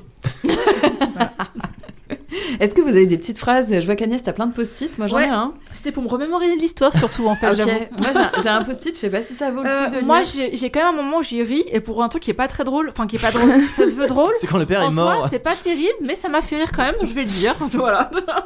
Moi j'avais pris en photo des, des passages que j'avais bien aimés, mais j'ai changé de portable entre temps. Ah, du coup, j'ai j'ai plus les photos. Moi, Bah, moi, j'ai euh, j'ai j'ai un seul Ah si, post-it. j'ai pensé à toi, Charlotte. Ah, vas-y. Je dirai après, J'ai vas-y. pensé à toi à la page 148, mais comme on n'a pas la même édition, ça sert à rien que je le dise. Quand euh, il va voir un, enfin, il, il a un prospectus d'un espèce de marabout. Ah oui, Oui, oui, oui. Le, Le professeur CCM Berry. Ah, j'a- j'adore les, pa- les papiers de Ils marabout. sont Voilà. géniaux. Ça, je le sais que Ouais. t'aimes bien, donc du coup, ça m'a fait Je rire m'en un sers peu. de marque-page. Oui, je Et alors, attends, Si vous voulez est-ce une que j'ai anecdote, Ninon du mythe de la taverne. Oui, a dans ses toilettes C'est Des ça. papiers. elle a un collectionné mur Ah. de. un Génial. mur, elle a elle a un mur entier de, de papier euh, ça, marabout. ça euh. a un nom, les gens qui collectionnent ces papiers-là, je l'avais lu. Ah, mais mais, c'est euh, gênant. Moi, ça me fait mourir de Ah bah tu restes dans ces toilettes, je Ah, mais oui. Bah, voilà. Et donc le passage qui m'a fait rire, quand il boit trop, il Oui. va dans les bars et il tombe sur un gars qui est un peu torché aussi et euh, qui veut monter un spectacle. Et euh, il lui dit euh, Je vais monter un spectacle historique sur la résistance. Et en même temps, ça sera du cabaret. Oui, avec de la danse et des filles. Trois petits points. Ah oui, on en parle des trois petits points. Il y en a tous les dialogues. Ça, c'est vrai. Les Des- putains de Des dialogues. fois, il y a juste, Ah, on ouvre les c'est guillemets, vrai. trois petits points, les, gui- les Oui, guillemets non, se ferment. c'est stop, les trois petits points, quoi. Et, et c'est marrant parce que j'ai pas noté alors que c'est un truc qui m'énerve de fou. mais il y en a trop. Ouais, c'est vrai. Comme, euh, Martin répond une fois sur cinq, Mais c'est ça. Ouais. bah en fait. euh, Non, mais il y a un moment, tu peux faire autre chose pour exprimer, euh, je sais pas, un mutisme ou un- une gêne que par trois petits points, Trois je petits sais points. pas moi. Enfin bon, bref. Donc avec, il va faire son spectacle de résistance machin, et ça s'appellera Jean Moulin Rouge. Oui, c'était un peu marrant. Il y a, un truc qui m'a fait marrer au début. Il y, a- quand même des comparaisons des fois où, voilà, des petits clins d'œil qui me font rire. Quand il raconte l'histoire d'amour des parents au tout début, il dit au premier temps de l'amour, l'être aimé est un roman russe. Et c'est génial, les romans russes, c'est des pavés fleuves, et, et ça, c'est tellement vrai. T'as t'as- voilà, tout ce- t'as l'impression de découvrir l'autre, de, de tout engranger, et ça, Hmm. j'ai j'ai trouvé ça chou. L'histoire d'amour des parents, c'est peut-être, euh, c'est- c'est c'est mignon, c'est un peu Oui. trop long, mais euh, c'est bien, ça passe quoi, c'est pas mal. Dans l'histoire d'amour des parents, au début, il dit que au même moment où les parents se rencontrent, il y avait une grève des, des travailleurs ou je sais pas quoi, Mhm. et il dit qu'en fait ils s'en foutaient parce qu'il y a cette phrase où il dit euh, l'amour euh, est toujours un peu euh, bourgeois parce qu'en fait il s'embarrasse pas de- du, Ouais. du, du malheur des pauvres ou je sais pas quoi. J'ai ouais. adoré cette phrase aussi, je l'avais ça, pris en Non, mais des fois, il y a des jolies petites phrases quand même Oui. qui sortent. euh, voilà, c'est quand même assez sympa. Quand Mais- les parents se, se séparent, enfin quand la mère comprend qu'elle n'aime plus le père, il y a une phrase qui dit son cœur battait d'une manière bien trop raisonnable. Ouais. Et hum. je trouve que c'est c'est joli, ouais. hyper. Hum. euh, Ah, je pensais que t'allais dire, je trouve que c'est nul. Des fois, je suis un peu fleur bleue. non, mais je trouve que c'est c'est joliment dit. Ouais. Voilà. Mm. Et euh, je vais peut-être euh, lire juste cette phrase qui résume un petit peu le bouquin. Euh, c'est ainsi qu'une vie humaine bascule du mauvais côté. C'est toujours un rien qui fait la différence, comme si le simple positionnement d'une virgule pouvait changer la signification d'un roman de 800 pages. C'est les femmes et les poulains. Et en même temps, j'ai envie de dire, heureusement qu'il faisait pas 800 pages. Euh, oui, c'est Ah oui, il y, a- très vrai. il y a un moment, y a, ah si, il y a un moment qui est drôle aussi, qui, qui m'a fait, bah, qui m'a fait penser à du Terry Pratchett, Mhm. où il dit que euh, il ressent la scène au ralenti et il dit je peux pas le- l'exprimer dans un bouquin à part Ouais. si je mets, euh, si je mets des gros espaces et d'un coup il y a des énormes espaces entre les entre les mots, euh, je crois. Et ça, ça m'a fait rire. Non, Voilà. vous vous souvenez pas. Mais Si, non, si, je me souviens. moi je me rappelle pas. Alors par contre, j'ai oublié le livre super vite hein, quand même, faut que vous Ouais, le sachiez. ouais, ouais, hein, c'est vrai. Ah mais moi je l'ai terminé hier, je pense que d'ici demain c'est. Moi, Ça y est, c'est alors, fini. Moi, parce que déjà, je- alors t'as dit que t'oubliais vite les Oui. livres. Oui. Moi, j'ai oublié, mais enfin, c'est parce qu'il est pas marquant aussi, hein, pour Ah, coup. oui, non. Voilà, je, je pense que. Moi, c'était sympathique. Ça Mais se oui, vite, ça voilà. vite. Mais oui, je pense que Ah, le mot de la fin, c'était sympathique. Non, mais c'est cool d'en discuter avec vous aussi. mais en fait, c'était aussi au-delà de ça. Pourtant, il était vraiment dans ma palle, hein, parce qu'une fois de plus, le pitch. Moi aussi. euh, voilà, le petit Oui, le, concept euh, du livre est hyper intéressant. Ouais, ça Voilà, donne envie. c'est ça. Hum. Exactement. Bon, on passe au point presse. On a fait le tour, oui.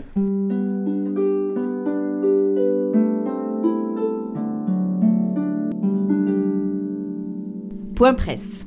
On est en 1985. J'ai 5 ans. Les lumières viennent de s'éteindre et le film va commencer. Je vais connaître alors le choc et la peur, et bien sûr la magie du cinéma. Mon père a fait fort, il a choisi de nous emmener, moi et ma sœur, voir Legend de Ridley Scott. Il passera quelques semaines à se moquer de nous en dessinant le démon Darkness, qui nous avait pas mal impressionnés, et je ne peux pas dire que ma première rencontre avec Tom Cruise m'a marqué. Je découvrirai bien plus tard que c'est lui qui incarne le héros Jack, et que Ridley Scott est le papa d'Alien. Mais la petite graine de mon amour pour le cinéma a été plantée à ce moment-là. Alors quid de ma consommation de magazines de cinéma? J'en ai bien sûr acheté ayant grandi sans Internet. Il nous fallait bien des infos et des avis, car aller voir un film, ce n'était pas gratos et à volonté. Mais je n'ai pas été abonnée. Qu'est-ce que j'ai pu aimer les fêtes du cinéma? J'ai fait la queue des heures durant pour m'enfermer dans le noir en voyant cinq films en deux jours. J'ai eu ma période carte illimitée, puis j'ai eu mon fils et les plateformes de streaming ont explosé. J'aime toujours aller au cinéma, mais je choisis.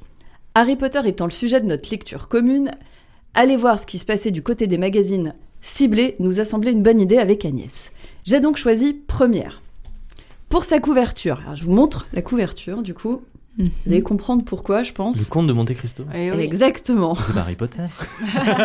non, mais c'est un de nos livres préférés. Oui, je sais. je Alors le plus dur, c'est marrant ce que tu dis Steve, c'est qu'il y avait, quoi qu'il arrive, sachez-le, il y a toujours un magazine Harry Potter qui traîne Évidemment. au rayon Oui, bah oui. cinéma. Évidemment. Ça ne s'arrête pas. Donc j'ai vu un almanach Harry Potter qui traînait là, mais on va pas lire un magazine sur Harry Potter quand même. Donc j'ai choisi Première pour sa couverture, dédiée à l'adaptation du conte de Monte Cristo. C'est Pierre Ninet Ouais. Un car j'ai pensé à Agnès et de deux car je voulais bitcher. Oui, oui, oui. non, parce que tout Pierre Ninet qu'il est, il ne sera jamais à la hauteur de mon conte. Hein. Et il est évident que je n'irai pas voir le film. The book was better. Et oui, je sais, je sais, je suis mauvaise, mais on ne touche pas au conte. Et ce que j'ai lu me conforte dans mon idée. mais là n'est pas le sujet. Première existe depuis 1976 et coûte 5,90€. Il reste le magazine mensuel sur le cinéma le plus vendu en France. J'ai eu la curiosité de jeter un œil à leur Instagram, qui n'est pas inintéressant. Bof, on trouve quoi à l'intérieur? Bon, après quelques pages de news, dont une sur le cinéma tamoul, j'étais joie, on a un gros dossier sur les films qui arrivent en 2024 avec des interviews et autres. Ça m'a donné envie de voir certains films, même si ça reste des films très attendus et très mainstream. Attention, hein, on n'est pas sur le magazine de niche. On passe au portrait interview d'acteur slash réalisateur. Par chance, il y en a un avec le génial Hirokazu Koreeda que j'adore et en plus j'avais vu le film donc forcément j'ai adoré l'article. Évidemment la fille totalement objective. hein. J'ai découvert que Bayona avait sorti un film sur Netflix donc euh, je sais pas si vous connaissez le réalisateur Juan Antonio Bayona c'est celui qui a fait l'orphelinat qui a fait un des Jurassic et donc je me suis jetée littéralement sur le film Netflix derrière qui est très très bon. Le Cercle des Neiges, je vous recommande euh, vraiment ce, ce film en plus. Ah, mais oui, il est dans notre liste, je crois, sur Netflix. Ok. Ouais, allez-y, foncez les gars. Mazette, ça valait le coup de lire ce magazine. Moi qui suis de très très très loin l'actualité du cinéma d'ailleurs. Bizarrement, il y a peu d'articles sur de l'histoire du cinéma, car la presse papier n'ayant plus trop d'intérêt à faire de la news, on en voit beaucoup plus, comme dans les magazines de jeux vidéo. Il y a quand même un article sur la couleur pourpre de Spielberg, car il sort en 4K. Pas assez long, pas assez creusé et pas assez bossé à mon goût pour ça. Mais pour ça, c'est normal parce qu'ils ont une version qui s'appelle Première Classique. C'est une version MOOC du magazine où il y a des gros dossiers un peu plus travaillés. Là, on reste quand même sur un. Voilà, les articles font pas plus de trois pages. On a ensuite du remplissage avec le bilan de 2023.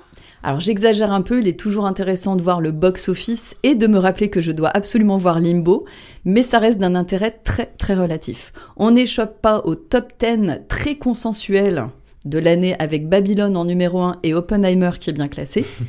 Et enfin, en tout dernier, on retrouve les avis films, streaming, séries et classiques, des, des- vraiment des choses qui sortent. Le but est atteint, j'ai envie de voir certains films ou pas. Donc au final, ce magazine n'a pas tant changé, hein, je l'avais pas lu depuis 10 ans. Ça reste un magazine très très mainstream sur le cinéma. Si vous voulez de la niche, moins de films français et de réalisateurs très connus, il faudra les chercher ailleurs. Euh, magazine, podcast ou autre, ça reste super agréable à lire. Voilà, c'est très bien pour prendre le train, décidément. Et surtout, ça donne envie d'aller au cinéma quand même, ce qui est quand même bien le but de première. À vous les studios. Merci. Personne lit, j'imagine. Si, si, moi je j'ai- j'étais abonné à Première pendant un moment. Allez, il ouais. est pour toi, Steve. Oh, merci Cadeau. Pierre Ninet. Pierre Waouh, Ninet, va Moi chez qui toi. adore Pierre Ninet. tu n'aimes pas Bon, Pierre Ninet Non, c'est je pas sais Timothée pas, Chalamet, mais euh, bon. C'est pas Timothée Chalamet.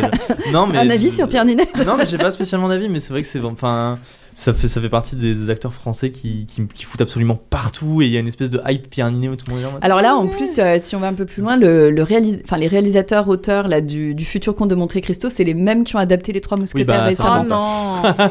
Voilà. Alors moi, j'ai pas vu Les Trois Mousquetaires. J'ai vu euh, que le premier. Moi, j'ai- refusé. Bah, c'est un film de cap et d'épée. Il n'y a pas de cap et il n'y a pas d'épée. Ah ouais, bon. Non, mais il n'y a pas de combat, c'est nul. Oh.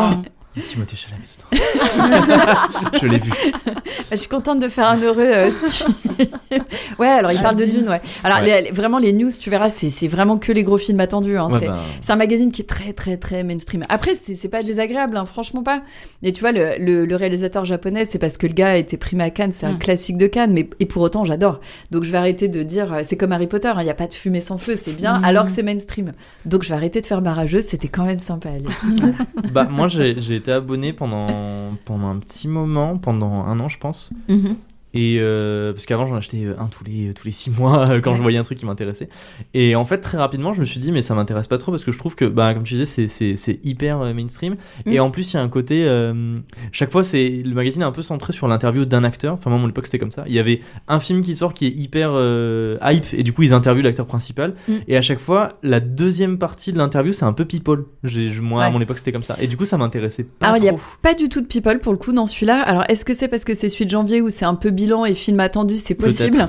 Il y a deux, deux, trois interviews d'acteurs, mais qui restent assez courts.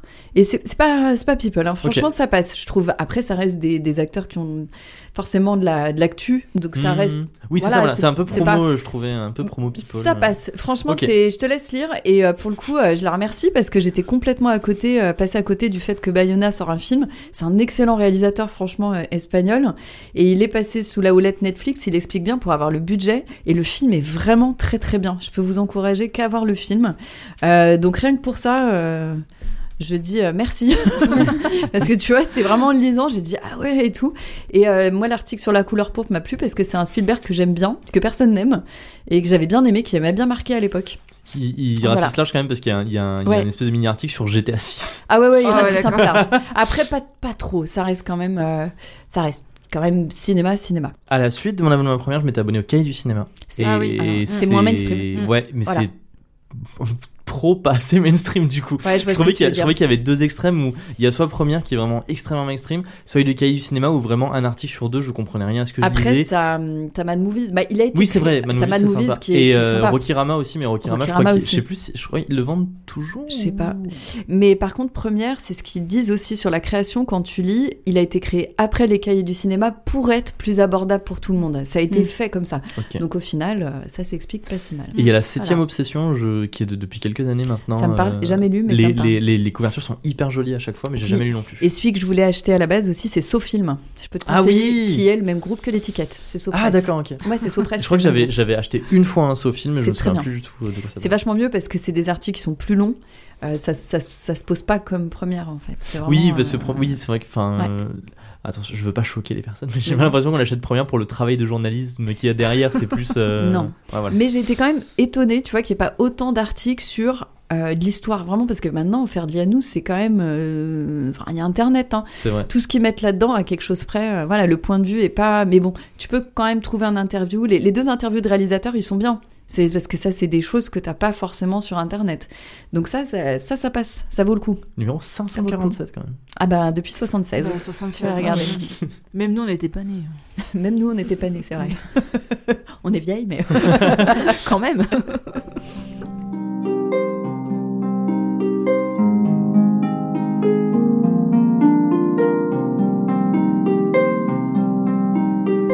Vous avez des lectures en bref? Est-ce que vous avez lu récemment autre chose que numéro 2 Oui, euh, moi j'ai récemment terminé euh, la série L'Assassin Royal. Ah, de Robin Hobb? Oui. Mhm. Qui est une euh, série de 13 tomes, euh, ou 3 tomes selon les éditions, euh, Mhm. très gros. L'édition originale, c'est 3. Ces 3 tomes, Mm. euh, moi je les ai lus en 13 fois. 3 fois 3 tomes, euh, l'édition Oui, originale, c'est ouais. ça. Et euh, je, je conseille à tout le monde de se lancer dans cette série parce qu'elle est vraiment géniale. Euh, les livres se lisent très facilement et c'est vraiment. Enfin, je comprends pas qu'on le recommande pas plus dans le monde de la fantasy. Et euh, même pour moi qui avait à ce moment-là commencé la fantasy depuis pas longtemps, c'est hyper intéressant. Et donc je conseille juste à tout le monde de lire ces livres qui sont fantastiques. Est-ce que tu as lu C'est marrant parce que pour moi, c'est hyper connu dans le milieu. Oui, dans- moi aussi, c'est ce que j'allais ouais, dire, pareil. C'est un des premiers Ah, moi, j'ai qui lu, hein. ressort, euh, ouais. Bah pas tant en fait. Ah ouais Quand on recommande, enfin on a regardé pas mal ces derniers temps de vidéos recommandations de livres un peu fantasy et ça ressort pas tout le temps. hein. Mais parce que ça commence à être un peu vieux. Moi, Ça je doit les ai lus il y a, dépendre de la je les ai génération, lus il y a 10 ans, je pense, tu Mm. vois. Ouais. Facile. Hashtag vieillesse. Steve, t'as lu que le tome 1. Oui, moi j'ai lu que le tome 1, j'avais adoré. Et d'ailleurs, c'est Ouais. moi qui dis à Manon Oh, lis, c'est super bien, Mm, c'est un de mes livres ouais. préférés. Et elle, elle a fait toute la série. Et moi, je suis toujours tu au vas tome lire 1. la suite Alors, les aventuriers de la mer, les choses Oui. comme ça. D'accord. Parce que moi, moi j'ai arrêté. Quoi. moi, je suis allée au bout des 13. Je fais OK. Ah, mais tu les, as, tu les as tous lus du coup Ouais, ouais, bien sûr. Ouais, j'ai lu la, la saga entière, la première saga Ouais. entière de l'Assassin Royal, euh, jusqu'à euh, Fitz avec son loup, machin. Je me rappelle très très bien. Ça, oui, j'ai lu, mais euh, mais après j'ai arrêté après, juste après. J'ai j'ai lu les trois. Enfin, la- la- moi, je les ai lus en gros tomes. Je, Oui. je sais plus. Non, peut-être en coupé. Ouais, c'est pour gagner du fric là. Euh, et je, je suis vraiment allée au bout des 13 comme toi, mais par contre, après, j'ai arrêté. Ah, Ben, ouais, peut-être pas enquillé quoi. Mais c'est à la suite de cette série-là que j'ai un gros creux parce que je. Ah ouais. hmm. Ok. je n'arrive pas à passer à autre chose. Mince. Donc je me force un peu pour ne pas euh, vivre que d'Assassin Royal, mais, euh, Ouais. mais j'ai vraiment beaucoup aimé. Et ce qui est fou parce que Steve m'avait recommandé le tome 1 que j'avais lu et je me disais c'est impossible que je continue. Le tome 2, euh, quand il est coupé en 13, le tome 2 est très creux parce que du coup les, les petits formats sont pas hyper bien coupés Ils par sont moment. très courts des Mm. fois. Oui. C'est hyper bizarre. C'est la première Mm. partie du, du, gros tome 2, en fait, je crois. Notre tome 2 à nous en poche, c'est la première partie du gros tome 2 en version originale. Et du coup, Ouais. c'est vraiment la partie creuse, en fait, je crois. Et tout le monde dit ça. que le tome 2, il est pas bien. Et en fait, euh, je me suis un peu accrochée euh, parce que Steve m'avait dit que le tome 1 était génial, donc je me suis dit, bon, je vais, tousser- je vais pousser après le tome 2. Et en fait, j'ai j'ai vraiment euh, Mm. mangé la série. Mm. Là, sur cette Mm. fin d'année, j'en ai lu 6 ou 7 d'affilée. M'étonne pas. ouais. Maintenant, est euh, très vite. Oui, mais, c'est- mais elle est vraiment euh, géniale, cette série. Pour, Mm. euh, même pour ceux qui n'ont pas trop l'habitude de la fantasy, je pense que ça, ça passe vraiment bien. C'est une bonne série pour débuter, moi, je trouve. Oui, exactement. C'est euh, c'est fantasy, mais ça reste assez ancré Oui. dans le réel pour que tu sois pas non plus Mm. dégoûté à Ouais. fond à 100%. Et c'est assez facile en termes de, Ouais. de world building où il n'y a pas 100 Ouais, 000 oui, entités. Tu comprends vite ouais. qu'est-ce qui se passe. vite, ouais. Mm, mm. Ouais, moi j'ai- j'avais trouvé agréable aussi. Ouais. Et euh, voilà, ça, ça reste une bonne base, je pense, en fantasy. Je suis assez d'accord. On Mais s- je pense qu'on la recommande plus parce que ça commence à dater. Je sais plus Ouais. de quand date le livre, mais euh, ça commence à, à Oui, faire. c'est pas tout jeune. ouais. Mm. On s'amuse, on s'est amusé à fantasmer un monde où au lieu de Harry Potter qui est devenu hyper connu, c'était l'assassin Oui. royal et il y avait des films l'assassin royal et tout. Vous êtes trop un mignon. mais vous êtes trop chou. Cœur. Vous avez imaginé un casting, non Non, ah non, même pas. On l'a fait pour. On a, on a lu une autre euh, série de fantasy où on s'est envoyé des photos en disant Ah, c'est trop cet Oui. acteur-là qui doit faire ça. on l'a pas fait sur Oui, oui, l'assassin royal. Et ben voilà, j'ai des heures de jeu. c'est ça. Euh, Steve, lecture en bref. Moi, bah, c'est, il, est, il est là. C'est, euh, je suis en train de lire Daisy Jones and the Six de Taylor Jenkins Reid. Oui. Qui est hyper bien. Je, vraiment, je prends un plaisir incroyable. J'ai dépassé là la moitié. C'est trop trop bien. Mais Donc pour, euh, pour- bah, en plus, c'est un peu, c'est un peu le, dans, le, dans la lignée entre guillemets de numéro 2 Oui. parce que ça raconte l'histoire fictive d'un, du coup, Ouais. d'un, d'un groupe fictif euh, dans les années 70, euh, Daisy Jones and the Six. Et ça raconte bah, leur début et comment ils vont se séparer, comment ils vont se déchirer, machin et tout. C'est trop bien. C'est vraiment incroyable parce qu'en en fait, euh, il faut, en fait, c'est écrit comme un documentaire Netflix entre guillemets. C'est-à-dire que c'est pas euh, une romance avec un narrateur qui explique, c'est un peu, euh, il y a le nom de la personne qui parle, ouvrez les guillemets, et elle dit ce jour-là, on était au bar machin chose, Des machin et tout. interviews. Voilà, c'est ça, c'est des interviews. Et c'est trop bien parce que c'est hyper bien exploité ce, ce côté interview. Parce qu'il y a quelqu'un qui va raconter une scène et juste après, en fait, la personne reprend pour raconter la suite de la scène d'un point de vue différent et tout machin. C'est hyper chouette. Euh, et puis, quand j'ai commencé à lire, je me disais, c'est un, peu un, livre concept, donc les personnages vont pas être très travaillés. Je m'en fiche, moi j'adore le rock des années 70, je suis à fond dans, le truc et tout.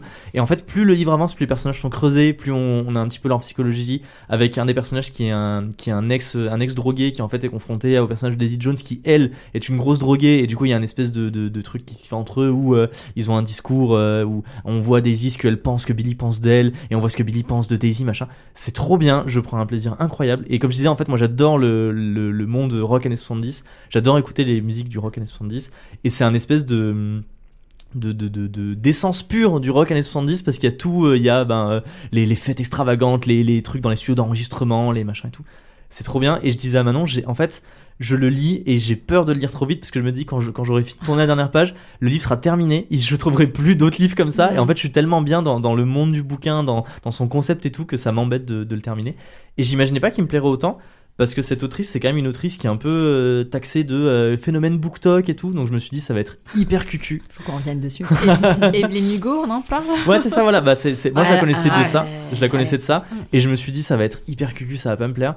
Et en fait, c'est trop cool. Et je prends vraiment un gros plaisir à le lire. Alors moi j'ai adoré celui-là. J'ai beaucoup aimé, je trouvais ça kiffant. Ouais. Alors euh, pareil, hein, quand même sans pour autant crier au chef-d'œuvre. Hein, euh, bon livre, euh, mais, mais bon livre, tu vois. Ouais, ça. Et alors là, j'ai là, j'ai trahi ma parole parce que j'ai surkiffé la série Amazon Prime qui a été tirée. Ah, mais j'aimerais bien la voir et j'ai un peu Très peur. très bien. Alors il y a des gens ils te diront la bande audio fait pas assez rock. Moi j'aime quand Oui. même bien la bande audio. Parce que je suis allé écouter les musiques, parce que des fois ils parlent de musique et je fais Ouais. trop envie de l'écouter, je fais écouter la bande son, je, Ouais. je faisais bah, qu'est-ce que c'est que ça? C'est- pas du tout ça que Alors c'est plus pop que rock. Oui, clairement, clairement. Voilà. Mais par contre, c'est quand même hyper bien fait au niveau costume et tout. L'actrice qui fait Daisy Jones, bah, c'est la petite fille d'Elvis. C'est Riley Oh. Kaof et elle est super. Franchement, moi j'ai trouvé la série plutôt pas mal. Voilà. Par contre, effectivement, avec Agnès, on a lu On Evelyne a lu Hugo. Ev- les 7 Après. Marie, je sais plus. Ouais, Les c'est sept ça, les sept Hugo. maris Ouais, d'Evelyne ou les Hugo. sept au maris, ouais. book club, on l'a lu et ça a pas Et on n'a pas kiffé. ouais. Ah. Et il était sorti avant Daisy Mm. Jones Oui, pour oui. moi. Et, euh, et j'avais bien aimé Daisy Jones et j'étais un peu déçue. Alors du coup, l'autrice, c'est un peu son truc de raconter des histoires par un autre biais, comme Ouais, là avec les interviews. euh, C'est un peu le mm. même concept sur euh, les sept maris, mais c'est plus brillant sur Daisy Jones. Je trouve que c'est bien foutu parce qu'il y a des zones euh, d'inconnus. Il y a des choses où tu peux imaginer ta propre réalité, c'est pas le cas chez Evelyne Hugo. Donc moi j'ai moins aimé le côté Mm. Evelyne Hugo. Mais je pense que ça dépend par quel tu commences. Parce qu'il y a des gens qui, qui, qui vont préférer l'autre parce que. Ah mais tout le monde, je crois qu'il est dans toutes les recommandations que je vois, Evelyne Hugo, Oui. tout le monde dit mais livre préféré du monde entier, Evelyne Hugo, Non. machin et tout. Non, Ouais, non, le non. phénomène TikTok. Ouais, c'est euh, ça. non, non. Et d'ailleurs sur le sur le bouquin, il y a un autocollant qui écrit le phénomène BookTok. Ouais, Oui. ouais, oui, on le sait, on l'a vu. mais non, mais clairement, j'ai préféré. Ce euh, n'est Daisy pas gage de qualité.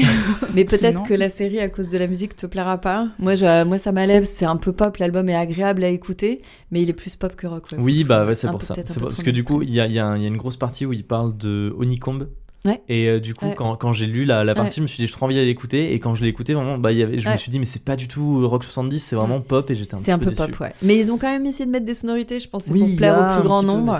Par contre, au niveau fringues et tout, au niveau mise en scène, c'est pas mal. hein. J'ai très hâte de euh, c'est pas mal. Ça me fait penser à, euh, à euh, The Dirt, le, Ouais. le bouquin de Motley Crue. Oui. du coup, Oui. pareil, que j'avais, j'avais adoré. Donc, Est-ce que tu as vu euh, l'adaptation j'ai vu Netflix que le film Netflix qui était, qui était marrant. Le film est cool, ouais. le film est cool, ouais. Ouais, le film est marrant.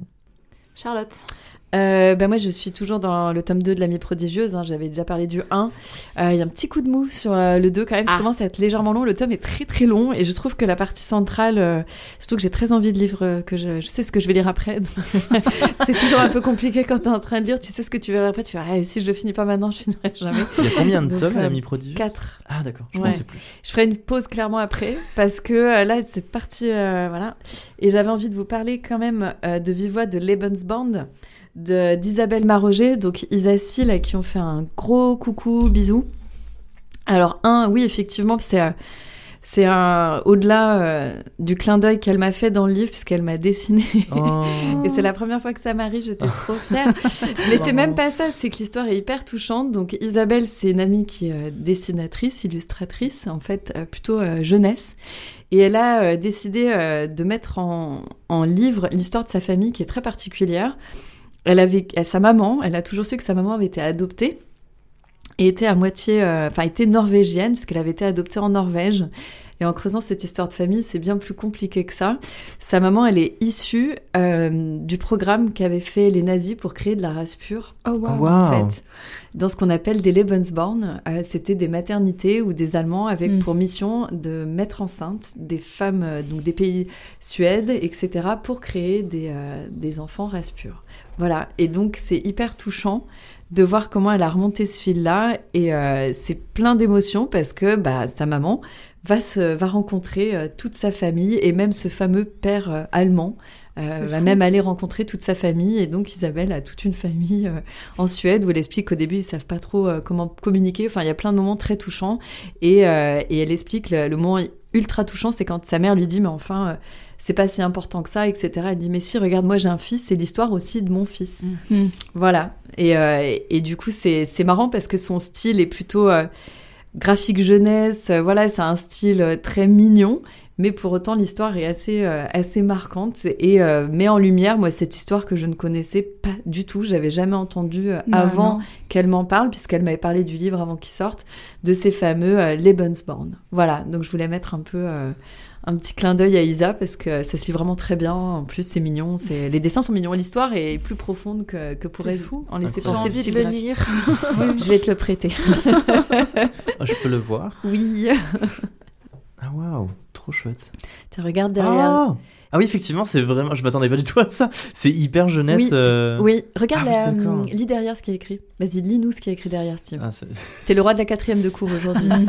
Il y avait deux programmes nazis secrets. Le premier avait pour but d'exterminer les juifs dans des camps, le second de faire naître des Aryens dans des maternités.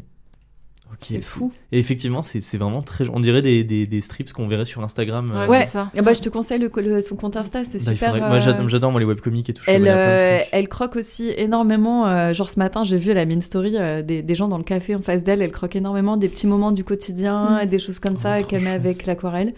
Et du coup, là, elle fait toute une grande campagne pour dédicacer. euh, Mais l'histoire euh, a l'air folle. Ouais. Mm. Ouais, et puis surtout au niveau culturel pour elle, tu sens que Ouais, bien c'est. Voilà, elle est toute blonde avec des yeux bleus. Oui. et Tu- c'est, euh, tu- c'est- ça, ça résonne, quoi. Ça a toujours Ouais. été. euh, Enfin, de l'avoir eu, euh, d'avoir discuté de ça avec elle, c'est c'est pour ça que je- qu'on en a discuté et qu'elle m'a fait un clin d'œil parce que, voilà, moi, c'est. c'est on parlait des origines, de nos Mm. enfants, etc. Et, euh, et c'est comme ça que j'ai appris le projet de son livre. Et euh, bah, il est sorti il y a pas longtemps. Enfin, Mm. j'étais le premier jour à la librairie. C'est fou. J'avais absolument Tu envie sais à quelle lire. page t'es J'ai envie de voir comment. Euh, non, je sais pas, j'ai pas retenu la page, mais je peux te la Ah. trouver. Attends, vas-y, on va. Je vais te la trouver. Et pour la petite histoire, c'est drôle, je vais à la librairie, je dis ouais, je vais acheter les Born et j'ai acheté euh, le dans la dans la librairie BD de ma ville et elle a écrit dans le bouquin qu'elle est dans ma ville et euh, j'arrive et la dame me dit Ah, mais vous êtes Charlotte et c'est pas parce que je ressemble beaucoup c'est le contexte quoi et c'était super rigolo parce que j'étais jamais allée dans cette librairie euh, et c'était amusant. Alors je te retrouve la page. Ah oui Avec ton fils. Eh oui.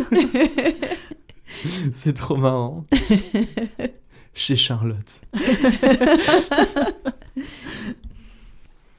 Alors moi je vais vous parler de Paré de Ivan Jacob. Alors Ivan Jacob c'est une euh, journaliste et elle a écrit un livre euh, d'histoire du costume, Oh mais en mettant en la relation entre l'émancipation des femmes et le vêtement. Donc on part du Moyen Âge jusqu'à aujourd'hui, là j'en suis à peu près à la moitié, et ce qui aurait pu être quelque chose de très académique et très chiant à lire, et en fait bourré d'humour et de petites, euh, de petites anecdotes, c'est très très drôle en fait. Et du coup t'apprends plein de choses d'une manière très fluide, et ça c'est très très cool.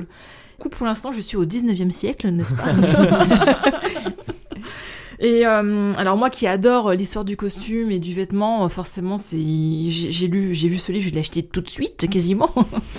et euh, il y a des choses que je savais, il y a plein d'anecdotes que je savais pas et euh, j'aime beaucoup ces parallèles qu'elle fait justement entre les femmes, euh, surtout on pense toujours au corset, forcément un peu c'est la couverture qui contraint le mouvement des femmes et Mhm. comment elles ont réussi plus ou moins au fur et à mesure à s'en libérer.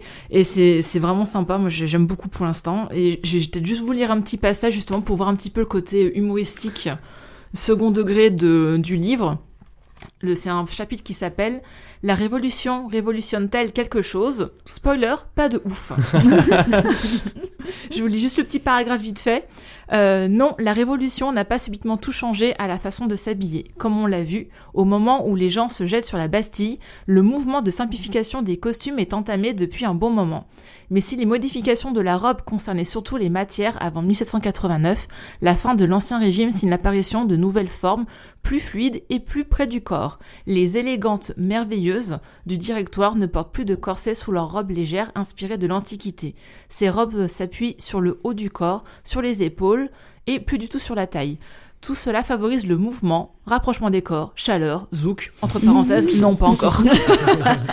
voilà, c'est vraiment écrit comme ça sur ce ton-là et du coup ça, ça passe très très bien. Je veux dire, c'est pas quelque chose qui est très euh, très euh, intellectuel, euh, c'est pas un essai hyper compliqué, euh, voilà. Donc c'est vraiment bien. Le seul reproche que je peux faire, c'est que par exemple si je vous dis euh, euh, Blio, corps à baleine, euh, robe volante, vous allez pas voir ce que c'est. Alors que Ah, moi si, parce que je m'en, voilà, je, je suis Ouais. intéressée à ça depuis longtemps et ça manque d'illustration des vêtements justement, je trouve. en Ah, fait. je pensais qu'il y avait des illustrations. Et malheureusement non. Ah. Ok. C'est le seul petit point faible du livre. J'ai hâte de le finir quand même. Voilà. Mm. Mm. Est-ce que, du coup, c'est vrai que, euh, que les corsets étaient très désagréables à porter? Alors j'ai fait un peu trop de concis, donc j'en ai porté des journées entières. C'est pas désagréable. Ok, parce que je, je, je suis une, euh, une youtubeuse qui parle beaucoup de, Mm. de trucs qui s'appellent, j'en sais plus, elle est polonaise. Oui, Elle ouais. fait, elle fait plein de, elle fait plein de, de petites vidéos où Ouais. euh, elle se moque de cette représentation euh, des corsets qui était hyper contraignant. Oui, Et euh, elle dit qu'en fait il faut arrêter de dire ça, que c'est totalement faux et qu'il y a des photos de femmes qui sont genre à cheval en train de faire l'acrobatie en corset et qu'en fait c'était pas si horrible que ça. Alors, c'était pas si horrible. Le but, c'était quand même de contraindre le mouvement, comme elle dit. Ça, c'est vraiment quelque chose qui est, qui est vrai. Le- à l'époque, la femme, elle était juste là pour faire des enfants, en gros. hein. C'est pas, euh, voilà. Donc, euh, et en plus, on avait cette, euh, cette manière de penser à l'époque de, euh, surtout sur le cheval, c'est bien parce qu'elle en parle souvent. Parce que ça a été un des, des premiers vêtements où les femmes se sont émancipées, c'est euh, de- le cheval, de, fin, des vêtements pour faire de l'équitation. Parce que est-ce que tu montes, euh, euh, tu vois, uniquement sur le côté ou pas, ou comme un homme, ça c'est une grande question. Parce qu'on pensait que l'équitation, ça t'empêchait d'avoir des enfants. Donc on n'aimait pas trop que les femmes fassent de l'équitation, par exemple. Donc c'était, et puis c'était uniquement pour, euh, pour la noblesse. C'était pas, euh, genre, le, le paysan du coin, il faisait pas d'équitation. Enfin, sa femme faisait pas d'équitation, c'est sûr. Mais euh, le corset, alors surtout à l'époque, c'était plutôt en corps à baleine. Le corset, c'est encore après. Mhm. Euh, c'était surtout pour tenir effectivement la taille. Ça donnait une silhouette qui plaisait aux hommes. Mais tu pouvais quand même bouger. Je veux dire, les femmes, elles étaient quand même actives à l'époque, pas non plus exagérer. Oui, elle restait Donc, pas debout pendant 8 heures. C'est euh. ça. Et le, le côté que- du corset qui contraint vraiment, c'est c'est plus arrivé au 19e siècle où en fait le, la morphologie de l'époque, c'est d'avoir une taille très très fine et de très très grandes hanches. Et là, effectivement, il y a eu des dérives au point où euh, euh, t'avais les organes qui étaient, tu vois, qui étaient Ah. compressés et qui étaient même déplacés à force de trop porter le corset.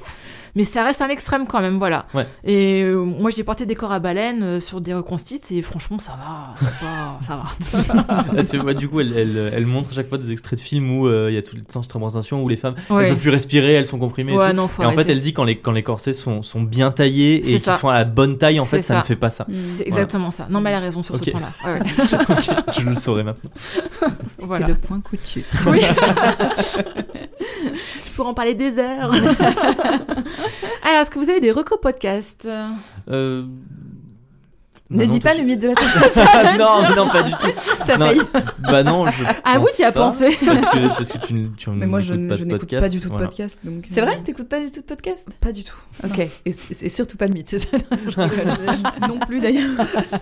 Attendez, Non, je mais en fait, regarde. j'ai j'ai beaucoup de mal à. En fait, j'arrive pas à faire autre chose.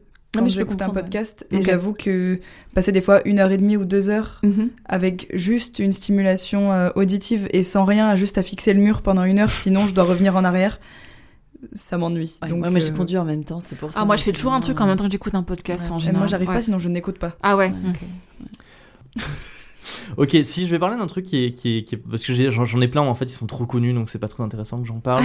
Euh, donc il y a ce podcast que j'aime un petit peu bien, Un petit peu bien. un petit peu bien, qui s'appelle le début de la fin. Où en fait c'est le, le principe c'est que chaque, chaque épisode en fait il parle d'une série et en fait ils prennent deux personnes dans, dans, dans l'équipe euh, qui, ne, qui ne connaissent pas les séries et en fait il y a une des deux personnes qui regarde le premier épisode de la série et une des deux personnes qui regarde le dernier épisode de la série Ah. voilà. Et euh, ou, alors, je crois, ou alors je crois que c'est il regarde que le premier et le dernier épisode. Enfin bref, je sais plus, mais c'est un truc comme ça. Et en fait, après, il demande à la personne euh, qui qui a regardé le premier et le dernier épisode, qu'est-ce qu'il y en a? Je crois que c'est ça. hein. Je crois qu'il y a une seule personne qui regarde le premier et le dernier. Je crois pas que c'est deux personnes qui regardent le truc différent. Est-ce qu'elle veut continuer la série ou pas? Et en fait, après, ils débattent un petit peu ce qu'ils ont pensé de la série, des choses comme ça. Et du coup, c'est c'est assez chouette parce que euh, ben euh, on découvre des points de vue un petit peu différents sur des, sur des séries qu'on connaît, puisqu'ils font des séries quand même assez connues. Euh, la dernière qu'ils ont fait, l'épisode, c'était sur, bah, c'était sur Downton Abbey. Et euh, celui juste avant, c'était sur The Office. Ok. Et euh, du coup, à chaque fois, ils parlent, euh, bah, ils parlent de comment est-ce qu'ils ont découvert la série, de, du contexte un petit peu, de ce qu'ils en ont pensé, des trucs comme ça. Ce qui est, ce qui est assez marrant parce que des fois, euh, la, la personne du coup qui ne connaît absolument pas la série a des points de vue un petit peu, un petit peu complexes. Je sais par exemple sur euh, Brooklyn Nine-Nine, la personne avait détesté le premier et le dernier épisode, et du coup les autres étaient outrés en mode non mais arrête, t'exagères, c'est pas si nul que ça, machin et tout. Et sur The Office, la personne qui regarde euh, la série. euh, elle dit qu'elle déteste les, les, les- un- deux des personnages en disant ouais eux ils sont nuls ils sont trop niais et tout alors que censé être les personnages centraux de The Office euh, qu'on va suivre et qui sont les plus intéressants machin et tout donc, du coup voilà c'est- assez sympa à écouter c'est là que les épisodes font, font, font une heure et c'est fait par, euh, par, des, par certains qui sont de la team Shitlist que, Ah oui, d'accord. Ah, ok. aussi voilà. Mm, Ok. mm, mm. donc ça c'est sympa le début de la fin Euh, alors j'en ai lu un qui était, enfin elle lu. Oh là là.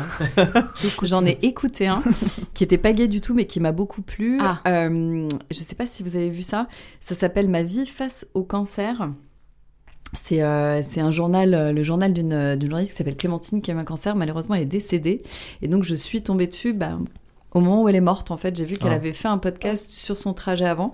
Et c'est très intéressant à écouter. Alors, c'est pas gay, parce qu'on sait la finalité, mais c'est hyper intéressant sur la, la découverte, euh, le- comment elle vit la chose. Et euh, ça- je pense que ça lui a fait du bien, elle, d'avoir cette émission-là. C'est une, c'est pas, elle est journaliste chez France Info. Donc c'est un podcast de France Info et c'est euh, c'est très court. Il y a une petite dizaine d'épisodes qui durent un 15 minutes ça, et c'est super touchant. Non franchement c'était euh, c'était très très bien. C'était vraiment vraiment bien.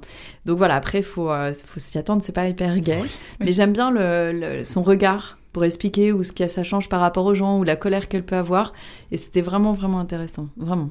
Je recommande bien, euh, bien ce podcast-là. Bon, vous D'accord. pouvez être dans le bon mood, hein, mais euh, C'est sûr. C'est deux salles, deux ambiances, ce que j'ai recommandé, ça, ce que tu C'est recommandes. ça. C'est ça, mais il en faut pour tous. Et, Oui, et c'est après, vrai, tu peux écouter euh, totalement un truc fun et passer à quelque chose de plus Mhm. sérieux Mhm. après. euh, c'est pas un problème. Alors moi sur les bons conseils de Bérangère, si tu passes pas là on te fait des bisous. Euh, suite euh, à notre épisode sur le consentement, elle m'avait conseillé d'écouter le podcast hors série euh, du cœur sur la table qui s'appelle C'est quoi l'amour maîtresse? Et en fait c'est un podcast de Lolita Rivet qui est institutrice et qui aborde le sujet de comment on parle euh, en 2024 maintenant, 2023-2024, euh, de l'amour euh, à des enfants euh, de primaire en fait. Et euh, est-ce que c'est important Euh, Est-ce qu'il faut parler du consentement, euh, du genre, genre de choses? Voilà, c'est en Mhm. cinq épisodes, c'est super. Et ce qui est bien, c'est qu'elle a enregistré ses élèves en fait répondre à des questions et c'est Trop c'est les chouette. meilleurs passages. C'est trop la manière dont ils réagissent, et la, la manière dont ils savent déjà des choses en fait, Mhm. c'est hyper intéressant. Il y a des intervenants, il y a des psychologues, il y a plein de choses. Voilà, c'était en cinq épisodes, c'est super rapide et je l'ai dévoré. Voilà. Oui, on a terminé, on arrive au bout de l'épisode. Merci à vous. Merci. Bah, Merci pour l'invitation. Merci beaucoup. de nous avoir accueillis. Avec grand plaisir. Oui. Manon, on te réinvite très très vite. Oui. Steve, on sait pas. hein. Je suis déjà venu trop de On fois. verra. on verra. Mais Les gens ils vont dire encore plaisir. Steve. tu n'as pas battu le record, donc bon. Ah non, tu n'as pas battu, mais tu t'en rapproches. euh, avec grand plaisir, tu reviens Oui, avec une avec lecture euh, de ton univers plus. Oui. Oui. Tu pourras faire un truc Young Adults. Mais non, on avait dit que c'était. euh, Mais tu Je lis plus ne trop d'épaule. Ah pardon. Ah mais ne nous dis pas. ne Ok, dis pardon. Ok. Eh ben écoutez, on se retrouve, chers auditeurs, dans un mois Oui. avec une lecture encore bien différente. Oui.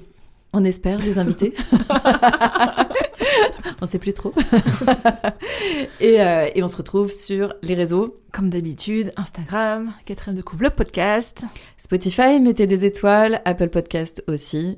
Et, euh, et des bisous. Et des bisous, maintenant on fait des bisous, c'est Des vrai.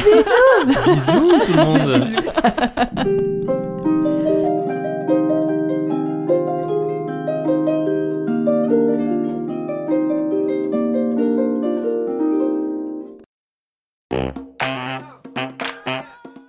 Du coup, moi, j'ai pas besoin de faire de test parce que je suis à ma place de d'habitude et tout. Oui.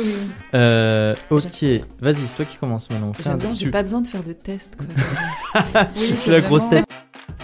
Bon, ok. Ton livre préféré. Euh, bah, C'est-à-dire que dès que je lis un livre, je l'oublie, donc. euh, Non, mais en fait, c'est bien. Bah, c'est Ça va parfait, toi. Toi, c'est parfait. Merci. Oh yes, c'est le spirit de Camille. hein. Agnès.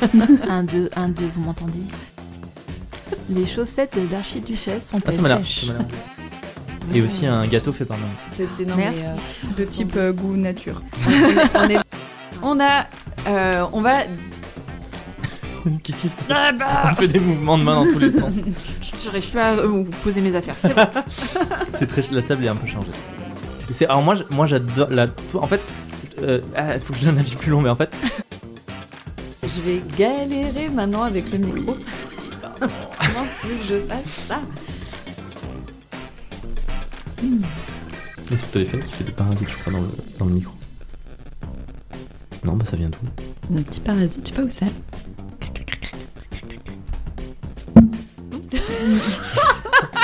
Ah ouais, c'était des parasites. Plop. Pas. Plop. Oui, mais c'est parce Qu'est-ce que. que j'ai fait? Non, non, mais. Punaise, c'est encore ma faute. Je peux avoir un cookie au chocolat blanc Tout à l'heure, je louche dessus, au fait, maintenant qu'on est en pause. Je peux couper? Oui, tu peux couper, on peut reprendre une vidéo.